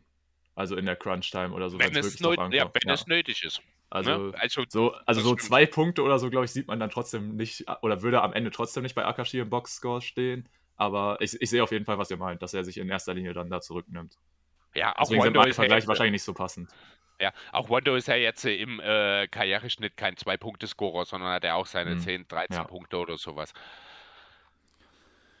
Dann würde ich sagen, wir kommen zu dem Teil, auf den ich mich am meisten freue, weil jetzt kommen die Lieblingscharaktere so ein bisschen, zumindest aus meiner Sicht. Bei Tobi ist das ja ein bisschen anders. Seine zwei Lieblingscharaktere wurden schon gedroppt. Meine zwei Lieblingscharaktere kommen jetzt erst. Aber oh, ich, ich würde gespannt. sagen, um das die Spannung ein bisschen hochzuhalten, würde ich mit dem anfangen, der nicht noch einen Lieblingscharakter hat. Tobi, welchen Charakter hast du mit oder welchen Charakter, welchen ersten? Ja, ähm, als ersten Charakter habe ich äh, Yukio Kasamatsu mitgebracht von das der Keijo High. Mein Punkt, mein Lieblingsspieler von allen. Ich liebe Yukio. Absolut nachvollziehbar. Ich habe ja vorhin auch schon gesagt, ich bin absoluter Kise-Stan, also für mich bester Charakter. Und er hat halt auch den besten Coaster, würde ich halt ehrlich sagen. Also Kasamatsu einfach ein absolut geiler Charakter. Man merkt halt einfach von Sekunde 1 an, okay, er ist der absolute Leader des Teams, er verhält sich immer professionell und er sorgt aber auch dafür, dass jeder immer mitspult. Auch wenn er es teilweise ein bisschen sehr aggressiv und so rüberbringt, aber trotzdem eigentlich ein herzensguter Mensch so. Und halt auch einfach ein super äh, geskillter Spieler, wenn man ihn da teilweise was machen sehen kann, was ja nicht immer unbedingt so gegeben ist, weil meistens machen es ja wirklich die Asse jeweils. Aber ich, ich finde einfach, Kasamatsu ist so ein richtig geiler Spieler. Und von diesen, wenn man jetzt von diesen Duos ausgeht, würde ich auf jeden Fall Kasamatsu und Kise als ja eigentlich das beste Duo in der Serie beschreiben, trotz halt eben ähm, Kagami und Kuroko, weil ich die beiden halt einfach, ich mag die Dynamik noch ein bisschen mehr, muss ich tatsächlich sagen. Dass Kise ja auch immer so ein bisschen ja, lockerer ist oder so und Kasamatsu den dann immer in den Arsch treten musste. Von wegen, sieh zu, dass du klarkommst, du bist unser Ast und so, wir verlassen dich auf, äh, wir verlassen uns auf dich, sieh zu, aber dann auch zum Beispiel, als er verletzt ist, so sagt, ja, okay, dann regeln wir das jetzt und so. Deswegen finde ich das total cool und ja, also abseits davon, von den Assen und so auf jeden oder von der Generation der Wunder auch mein Lieblingscharakter. Man muss halt wirklich sagen, dass Yukio zum einen auch einer der ältesten Charaktere in der ganzen Serie ist, weil der ist ja der einzige Spieler, der halt viele Spielanteile bekommt, der schon im dritten Jahr ist. Der Junge ist schon 18 mhm. Jahre alt. Hört dann nach seinem ersten Jahr auch auf. Der ist 1,78 groß, wiegt 76 Kilo, äh 66 Kilo. Und ja, du hast schon gesagt, das ist dieser perfekte Kapitän, gerade auch in Bezug auf Kiese, weil ich glaube, ganz wenige andere Spieler hätten Kiese so trimmen können, wie er im Endeffekt war und ihn zu so einem Teamplayer machen, weil auch Kiese war am Anfang ein ziemlicher Ego-Zocker, bis er ja. auf Yukio getroffen hat und Yukio ihm auch teilweise mit Gewalt dazu gezwungen hat, den Ball abzuspielen. Und du hast gerade schon gesagt, er redet seinen Mitspielern gut zu. Er sagt zu Kiese auch jedes Mal, du bist unser Ast, du musst uns tragen. Das Ding ist, wenn es dann trotzdem nicht gereicht hat, gibt er sich trotzdem selbst die Schuld und nie den ja. anderen, obwohl vorher die Aussage noch war, du bist derjenige, der das machen muss. Und das finde ich halt cool. Er hat geile Drives. Da kann, hat einen geilen Turnaround-Jumper. Der hat ja auch einmal den Nowitzki-Jumper ausgepackt, muss man ja ganz ehrlich sagen, in der Serie. Danach ein guter Dreierwerfer. Und einfach aufgrund von seiner Art Spieler habe ich als Spielervergleich Jimmy Butler rausgeholt. Von allem oh, etwas. Das gefällt mir sehr gut, gerade auch vom Charakter her und so. Das gefällt mir richtig ja. gut. Hast du noch was zu Yukio, Chris? Nee, tatsächlich nicht. Ist auch äh, nicht auf meiner Liste gewesen. Also ist keiner von meinen zwei Namen. Da bin ich ja schon mal froh, dass wir nicht alle drei gleich erstmal äh, eine Übereinstimmung haben. Ich habe einen ungekrönten König jetzt erstmal hier. Und zwar, jetzt muss ich aufpassen, dass ich mit den Namen nicht durcheinander komme. Äh, Kotaro Hayama. Ich hasse euch, ihr habt direkt meine beiden Namen gezogen. das ist geil. Ah, super. Ja, Flügelspieler der Wundergeneration, Mitspieler auch dann von. Äh, ähm, nicht der Wundergeneration, er war ein okay. ungekrönter, ungekrönter König. König. Genau, Mitspieler äh, Spieler der ungekrönten Könige, Mitspieler von Akashi dann aber in der, wie heißt die Schule? Rakusan High. In der Rakusan, Rakusan? Ja, Rakusan. ja bei Rakusan, stimmt. Genau. Äh, einer dieser Spieler, von dem ich sage, hat eigentlich einen total bescheuerten Skill. Der trippelt mit der Anzahl seiner Finger. Je mehr Finger er beim Dribbeln benutzt, desto schneller trippelt er, desto schwieriger sind seine Dribbling-Skills nachzuvollziehen, desto schwerer ist es für den Gegner, den Ball überhaupt zu sehen. Das ist so ein bisschen die Basis quasi seines Spiels. Es ist ein sehr kindischer Kerl, wo wir auch wieder sagen müssen, da sehe ich mich halt selber auch so ein bisschen drin. Jemand, der eigentlich gerne mehr Aufmerksamkeit der Fans hätte, als er sie bekommt. Das ist etwas, wo ich mich nicht ganz persönlich so drin sehe. Ähm, also er ist jemand, der schon für Highlights sorgt, der aber meistens nicht in der ersten Reihe steht. Also er hat meistens einen besseren Mitspieler neben sich, der halt für mehr Aufmerksamkeit sorgt, der mehr am Rampenlicht steht, was ihn manchmal so ein bisschen ärgert, ähm, was ihn aber nicht daran hindert, einfach immer weiter nach stärkeren Gegnern zu suchen und äh, ja, weiter an sich zu arbeiten. Auch wenn er gerne mal hier und da auch mit einem blöden Spruch mal eine Grenze übersteigt, weil er halt so ein bisschen noch ein Kind drin ist, äh, Kind ist. Jo, was hast du erstmal noch zu ihm? Na, was mir noch ein bisschen gefällt hat, dass er leicht reizbar ist und halt ähnlich wie zum Beispiel Tiger oder halt auch ähm, Akashi. Äh, nein, nicht Akashi, sondern. Daiki. Der Instinkt noch, ne? Den Instinkt zum einen, diesen animalischen Instinkt, wo er danach geht, aber auch, dass diese drei Spieler wahrscheinlich die drei in der Serie sind, die am meisten Ausschau nach starken Gegnern haben oder suchen, die, die immer wieder diese Konfrontation mit den besseren Spielern haben. Das kommt bei ihm ja auch besonders raus, wo sie danach gegen Serien verlieren, dass er halt nicht traurig drüber ist, dass sie verloren haben, sondern er eher ein bisschen traurig darüber ist, dass er nicht besser als Tiger war. Einfach weil für ihn immer gilt, er will der Beste sein und er erkennt halt vor allem, was halt andere vielleicht in der Serie nicht so sehr machen, Talent an und tut das appreciaten und sieht dadurch danach halt den Punkt, dass er halt sagt, jo, ich will halt besser werden, ich will halt jetzt, ich habe jetzt ein neues Ziel, ich will dich überflügeln. Und das finde ich bei ihm halt so cool und er kann trippeln, er kann auch mal aus der Midrange abschließen. Ich habe halt überlegt, wen nimmt man. Ich habe mich im Endeffekt irgendwie für Anthony Edwards entschieden, weil er auch in verschiedenen Geschwindigkeiten angreift mega athletisch ist, was bei ihm halt auch passt. Und vor allem, weil er, weil ich finde, Edwards spielt gerne mit seinem Essen, beziehungsweise besser gesagt mit seinen Gegenspielern. Und das finde ich bei ähm, Hayama sehr ähnlich. Er tut halt gern austesten, wie er geht, gerade wo der ähm, den Konflikt mit Schuhen gesucht hat auf dem Feld, wo er erst mit, zwei, äh, mit drei Fingern trippelt und sagt halt, du hast eh keine Chance. Dann merkt der Schuhen kommt langsam ran ich muss, mein, ich muss wieder einen Schritt weiter gehen, anstatt direkt volle Power zu gehen, einfach weil er halt sagt, ich spiele lieber ein bisschen, ich mag den Nervenkitzel. Ja, absolut, genau. Mein, äh, mein NBA-Vergleich, der äh, kommt so ein bisschen aus einer anderen Richtung. Ich habe wirklich ein bisschen geschaut, wer ist einerseits jemand, der natürlich dieses Handling mitbringt, äh, andererseits aber auch jemand, der immer für Highlights gesorgt hat, aber gleichzeitig eben auch, wie Hayama selbst, äh, nicht in der ersten Reihe stand weil es immer bessere Mitspieler gab. Ich bin am Ende bei Jamal Crawford gelandet. Ja, da ist halt bei Hayama bei mir wieder der Punkt, dass zumindest die Defense hat Edwards so ein bisschen eigentlich drin, wenn er will. Und das hat Hayama ja auch. Also er ist kein überragender Verteidiger, aber mindestens durchschnittlich mit ab und zu diesem Push nach oben, wo wir bei Crawford ja wirklich sagen müssen, ganz klarer Minusverteidiger. Ja, gut, dann müssen wir vielleicht sogar über Kyrie Irving nachdenken der eigentlich auch so ein bisschen dasselbe Skillset mitbringt, also äh, ähnliches. Und er ist jemand, der in entscheidenden Situationen schon gezeigt hat, dass er verteidigen kann. Das muss man Kaiwi tatsächlich zugrund, äh, zugute halten. Er ist jetzt niemand, der es auf einer ja, Regular Basis in der Regular Season macht, aber Kyrie Irving kann in entscheidenden Situationen ein Plus-Verteidiger zumindest sein. Ja. ja. Äh, ich muss sagen, bei Kotaro finde ich den Edwards-Vergleich ziemlich passend, weil die beide auf mich noch so ein bisschen einen unreifen Eindruck machen, was natürlich ja. bei Edwards natürlich am Alter gelegen ist, aber auch Kotaro wirkt irgendwie deutlich jünger. Ich glaube, er ist ja eigentlich schon ein Zweitjahresschüler, aber er wirkt halt eigentlich auch noch wie so ein Rookie. Weil, mhm. ja, wie er das gerade schon so gesagt hat, er versucht halt so ein bisschen mitzuspielen, nimmt mal einen Gegenspieler nicht ganz so ernst. Und das fand ich auch so cool, dass dann Izuki seinen äh, Moment nochmal im Endspiel hatte, dass, dass es ihm quasi so gelingt, ein bisschen in den Kopf reinzukommen, ihn ein bisschen zu provozieren und so. Deswegen fand ich das auf jeden Fall auch ganz cool.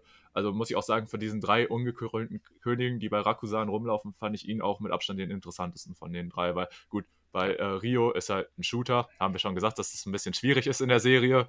Und auch ähm, hier Ekichi, der Center, das war halt einfach ein Beast so. Hat im Endeffekt dann Tepe das Matchup so gewonnen. Also war für mich jetzt nicht ganz so spannend. Wie gesagt, da fand ich Kotaro hat aber auch vor allem noch den interessantesten Charakter.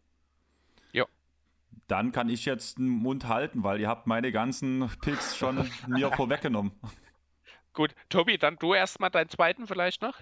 Ja, ähm, ich habe mir gedacht, bevor ich jetzt noch über den zweiten rede, äh, gebe ich mal ein kurzes Shoutout an ähm, Haisaki, den wir vorhin ja schon mal angesprochen haben, und die komplette Kirisaki Daichi Hai. Da gegen die hat äh, Serin dieses in diesem Qualiturnier gespielt. Das waren diese absoluten Arschlöcher, die wirklich total unfair und so gespielt haben. Und das fand ich auch echt ganz cool, wie in diesem Anime wie die es wirklich auch geschafft haben, diese Leute so absolut unsympathisch darzustellen und das auch wirklich so knallhart durchgezogen haben. Gerade, dass man das bei einem kompletten Team schafft, fand ich echt ganz cool, wie die das so dar dargestellt haben. Und die standen ja wirklich kurz davor, Seirin zu brechen. Äh, man erinnert sich an die Szene, als äh, Kagami hinter dem einen auftaucht und schon quasi bereit ist zuzuschlagen und Kuroko ihn noch gerade auffällt. Das fand ich echt ganz cool. Das wollte ich echt nochmal so aufzählen, weil mir war klar, dass keiner von uns einen von denen mitbringt, weil ich glaube, wir sympathisieren eigentlich nicht unbedingt mit diesen wirklichen Vollassis, aber wie gesagt, wollte ich nochmal lobend hervornehmen, dass der Anime es auch geschafft hat, solche Charaktere halt wirklich gut darzustellen.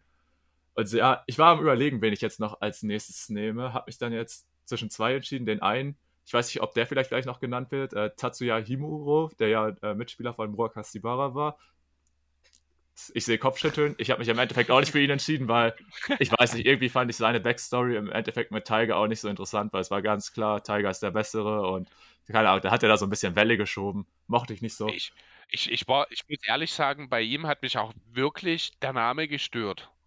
Okay. Tatsuya, Tetsuya, ich fand, das war mir, das ist vielleicht, also keine Ahnung, vielleicht ist das im Japanischen ja auch völlig weit auseinander. Ich fand irgendwie die Tatsache, dass Taiga letzten ja. Endes hier in der Serie jetzt mit einem Tetsuya zusammenkommt und dann später seine Background-Story mit einem Tatsuya, irgendwie hat mich das auch so ein bisschen, das fand ich so wahnsinnig unkreativ. Das ist, als würde man eine deutsche Serie machen und die heißen Paul und Peter. Ich bin ganz ehrlich, das ist mir noch bis dato gar nicht aufgefallen. Nein, mir auch nicht. Aber das, das ist wahrscheinlich etwas, weil ich halt keine Manga, äh, keine ja. Animes schaue. Äh, ich bin halt auch mit den ganzen Namen, also das, Andreas weiß das, mit diesen ganzen japanischen Namen habe ich extrem Probleme, die auch zuzuordnen. Wenn er hier die Namen nimmt, ich tippe auch sofort mit, damit ich ein Bild dazu habe, weil ich die nicht zuordnen kann. Ähm, vielleicht ist das auch einfach das ungeschulte Auge in dem Zusammenhang mit den Animes, dass mir das deswegen, oder das ungeschulte Ohr in dem Fall, ja. warum mir das aufgefallen ist. Weil ich muss aber wirklich sagen, ich mag ihn, weil ich bin so ein Fan von Spielern, auch jetzt im richtigen Leben, die so diese Grundtechnik so aufs Derbe gut beherrschen. Und das ist ja er. Er ist jetzt eigentlich kein herausragender Spieler, aber er hat diese Grundskills und die sind einfach zu 100% perfekt, warum das halt mhm. alles so funktioniert. Und deswegen finde ich ihn schon einen sehr atemberaubenden Spieler. Ja, ich habe also, auch gedacht, du nimmst ihn, um ehrlich zu sein. Rein spielerisch fand ich ihn halt auch interessant, nur ich weiß nicht, irgendwie hat es bei bei dem Charakter hat es bei mir nicht so Klick gemacht. Auch zum Beispiel, wo wir jetzt gerade Heisaki schon angesprochen haben, wie die da draußen stehen und er wird einfach verprügelt. So, und das war's. Mehr passiert da nicht. Und dann heißt es ja, Kiese regelt das auf dem Feld. Okay, dann sei halt der Boxsack. Keine Ahnung. Fand ich halt irgendwie ein bisschen weird. Und auch später gibt ihn Aomine so voll den Disrespect, als Yosen verliert, wo er sagt, ja, das kann nur Murakashibara regeln, weil, ja, Tatsuya der ist gut, aber der kann halt auch nicht in die Zone und so. Keine Ahnung. Deswegen fand ich den Charakter halt obwohl er ja halbwegs wichtig ist, war jetzt für mich nicht drin. Aber mein Charakter, zu dem ich jetzt auch gar nicht so viel verlieren möchte, aber wir haben ihn vorhin schon mal kurz angeschnitten, ist Takao. Halt einfach von Shutoko, weil wir, ich, wir haben ja jetzt uns, glaube ich, schon genug über Midorima so beschwert, aber ich fand, das Einzige, was dem Charakter noch so geholfen hat, ist, dass er mit Takao quasi dieses, diese perfekte Komponente hatte, die total entgegengesetzt ist, weil Takao ja ein witziger Typ, immer am Lachen und so, aber trotzdem auf dem Feld auch ein guter Spieler und so. Aber die Dynamik, fand ich, hat es noch ein bisschen rausgerissen. Das war echt so das Einzige, was ich an Shutoko noch interessant fand, weil, wie gesagt, Midorima an und für sich mit, als Spieler und so haben wir ja schon gesagt, das war halt nichts. Aber Takao hat es ein bisschen rausgerissen ganz ehrlich, die Dynamik, direkt die erste Szene, wo die beiden zusammen auftauchen und Midorima hinten im Wagen sitzt, während Takao, der Wagen am Fahrrad von Takao dran, Takao einfach ihn von A nach B kutschieren muss. Also ganz ehrlich, ja. der Junge tat mir leid. Moment. Das ist so gar nicht richtig. Das habe ich zum Anfang auch lange gedacht, dass es tatsächlich so ist, dass Herr Midorima rumkutschiert. Aber irgendwann in irgendeiner Folge später sieht man, wie die das ausknobeln, so Steinschere Papier oder sowas. Ja. Also die machen das wirklich fair. Es ist auch Midorima, der offenbar ab und zu mal das Zugpferd auf dem Fahrrad oder an der Stelle ist, aber man sieht sich, glaube ich, im Anime tatsächlich kein einziges Mal. Ja, weil ja. Midorima halt immer seine Glücksbringer mit hat. Also das ja, richtig, verliert ja nicht. Genau. Ja, Deswegen, also genau. also die Dynamik zwischen den beiden fand ich auf jeden Fall noch cool. Also um nicht alles bei Midorima schlecht zu reden, wie gesagt, die Dynamik mit den beiden war noch ganz nice. Auch später, wo die beiden dann verlieren, zwar das Spiel um Platz 3 gewinnen, aber auch die ähm, älteren Spieler von denen sagen, ey, ab jetzt ist das euer Team, jetzt müsst ihr übernehmen und so und die sich dann auch der Rolle bewusst werden. Ja, Jo. Chris, dein letzter Charakter? Der letzte Jo, Charakter mein- für unser Kuroko no Erbo? Ja, ist einer der unbesungenen Helden tatsächlich. Es ist jemand aus der zweiten Reihe. Es ist jemand aus dem Serienteam, auf der auf den Namen Koki Furihata hört. Und zwar geht es dabei um den Backup Point Guard der Serienschule, der seinen großen Moment hat. Ich weiß gar nicht, im letzten Turnier dann, ähm, wo es gerade darum geht, einfach mal ein bisschen Ruhe reinzubringen. Also äh, Shun wird rausgenommen dort in der Situation und äh, Koki wird eingewechselt und keiner weiß so richtig, warum haben sie das jetzt gemacht. Das ist also, es ist ein Erstklässler noch, der hat in der gesamten Saison kein Spiel, also keine Einsätze quasi. Gibt auch so eine Situation im Laufe des Anime, wo er sich da mal so ein bisschen auch drüber ärgert. Also, was heißt ärgert? Er sagt halt, ich glaube auch zu Rico, ähm, ja, wir sind total Teil des Teams und wir feuern an, aber wir würden auch gerne mal spielen. Ne? Da geht es, ich glaube, darum, ob die bei diesem Freizeitturnier mit te- teilnehmen können. Genau, und dann hat er halt äh, beim Wintercup, ich glaube, die Chance wird eingewechselt, ist erstmal selber völlig schockiert ähm, und zittert am ganzen Körper, muss erst mal, ich glaube, er kriegt dann auch von Schumpe erstmal nochmal einen auf den Hinterkopf, damit er klarkommt, das weiß ich jetzt nicht ganz genau. Ja, und jedenfalls geht das Spiel dann los und das komplette, also weiter und das Spiel verändert sich halt komplett, weil Kogi jetzt äh, die Zügel in der Hand hat und er will keine Fehler machen. Und das ist so ein total bedachter Typ, der macht, der überlegt sich lieber 25.000 verschiedene Szenarien in, äh, bevor er irgendetwas macht, weil er will um Himmels Willen keinen Fehler machen. Und das war das Entscheidende damals auch für Serien in dem Moment, weil sich das komplette Spiel halt die, äh, das Momentum verschoben hat. Auch die Gegner mussten sich dort erstmal anpassen. Serien hat keine Fehler mehr gemacht. Die Gegner, ich weiß gar nicht mehr, gegen wen das war. Tobi, kannst du mir da auf die Schnelle weiterhelfen? Das, ich glaube, sie haben es zweimal gemacht. Einmal gegen, ähm, Rakusa? gegen Rakusan im Finale. Aber ich, Ich haben glaub, sie es nicht das auch schon im das- Halbfinale gemacht? Ich glaube, Ich- er hatte nur Keijo? einen. Ich glaube, weiß er hatte nur genau. einen, weil das funktioniert ja kein zweites Mal, dieser Zug. Dieser, Ja, ich ich glaube, es ist. Aber ich glaube sogar Ja. gegen Rakusan haben am Ende alle äh, von den Bankspielern gespielt, was ich auch ein bisschen komisch fand, weil die sonst nie Minuten gesehen haben. Aber zum Beispiel, da wurde ja auch der äh, Koganai, der, äh, der immer so ein bisschen dieses Kätzchen, diesen Kätzchenmund hat, wurde ja dann auch gegen den einen Shooter gestellt, damit ähm, Hyuga das herausfindet, wie er schießt und so. Das find- Ja, stimmt. fand ich eigentlich ganz interessant, dass quasi am Ende jeder Charakter nochmal genutzt wurde. Aber man weiß halt nicht so, okay, wird das wirklich in einem finalen Endspiel so passieren, sage ich mal. Aber trotzdem fand ich es ganz nett, dass die all diese Charaktere nochmal genutzt haben. Ja, genau. Und äh, als NBA-Vergleich, ich habe es vorhin schon mal angewähnt, der Name fällt bei mir nochmal, habe ich hier halt Tyus Jones als diesen fehlerfreien Mhm. Backup-Point Guard. Also das perfekte.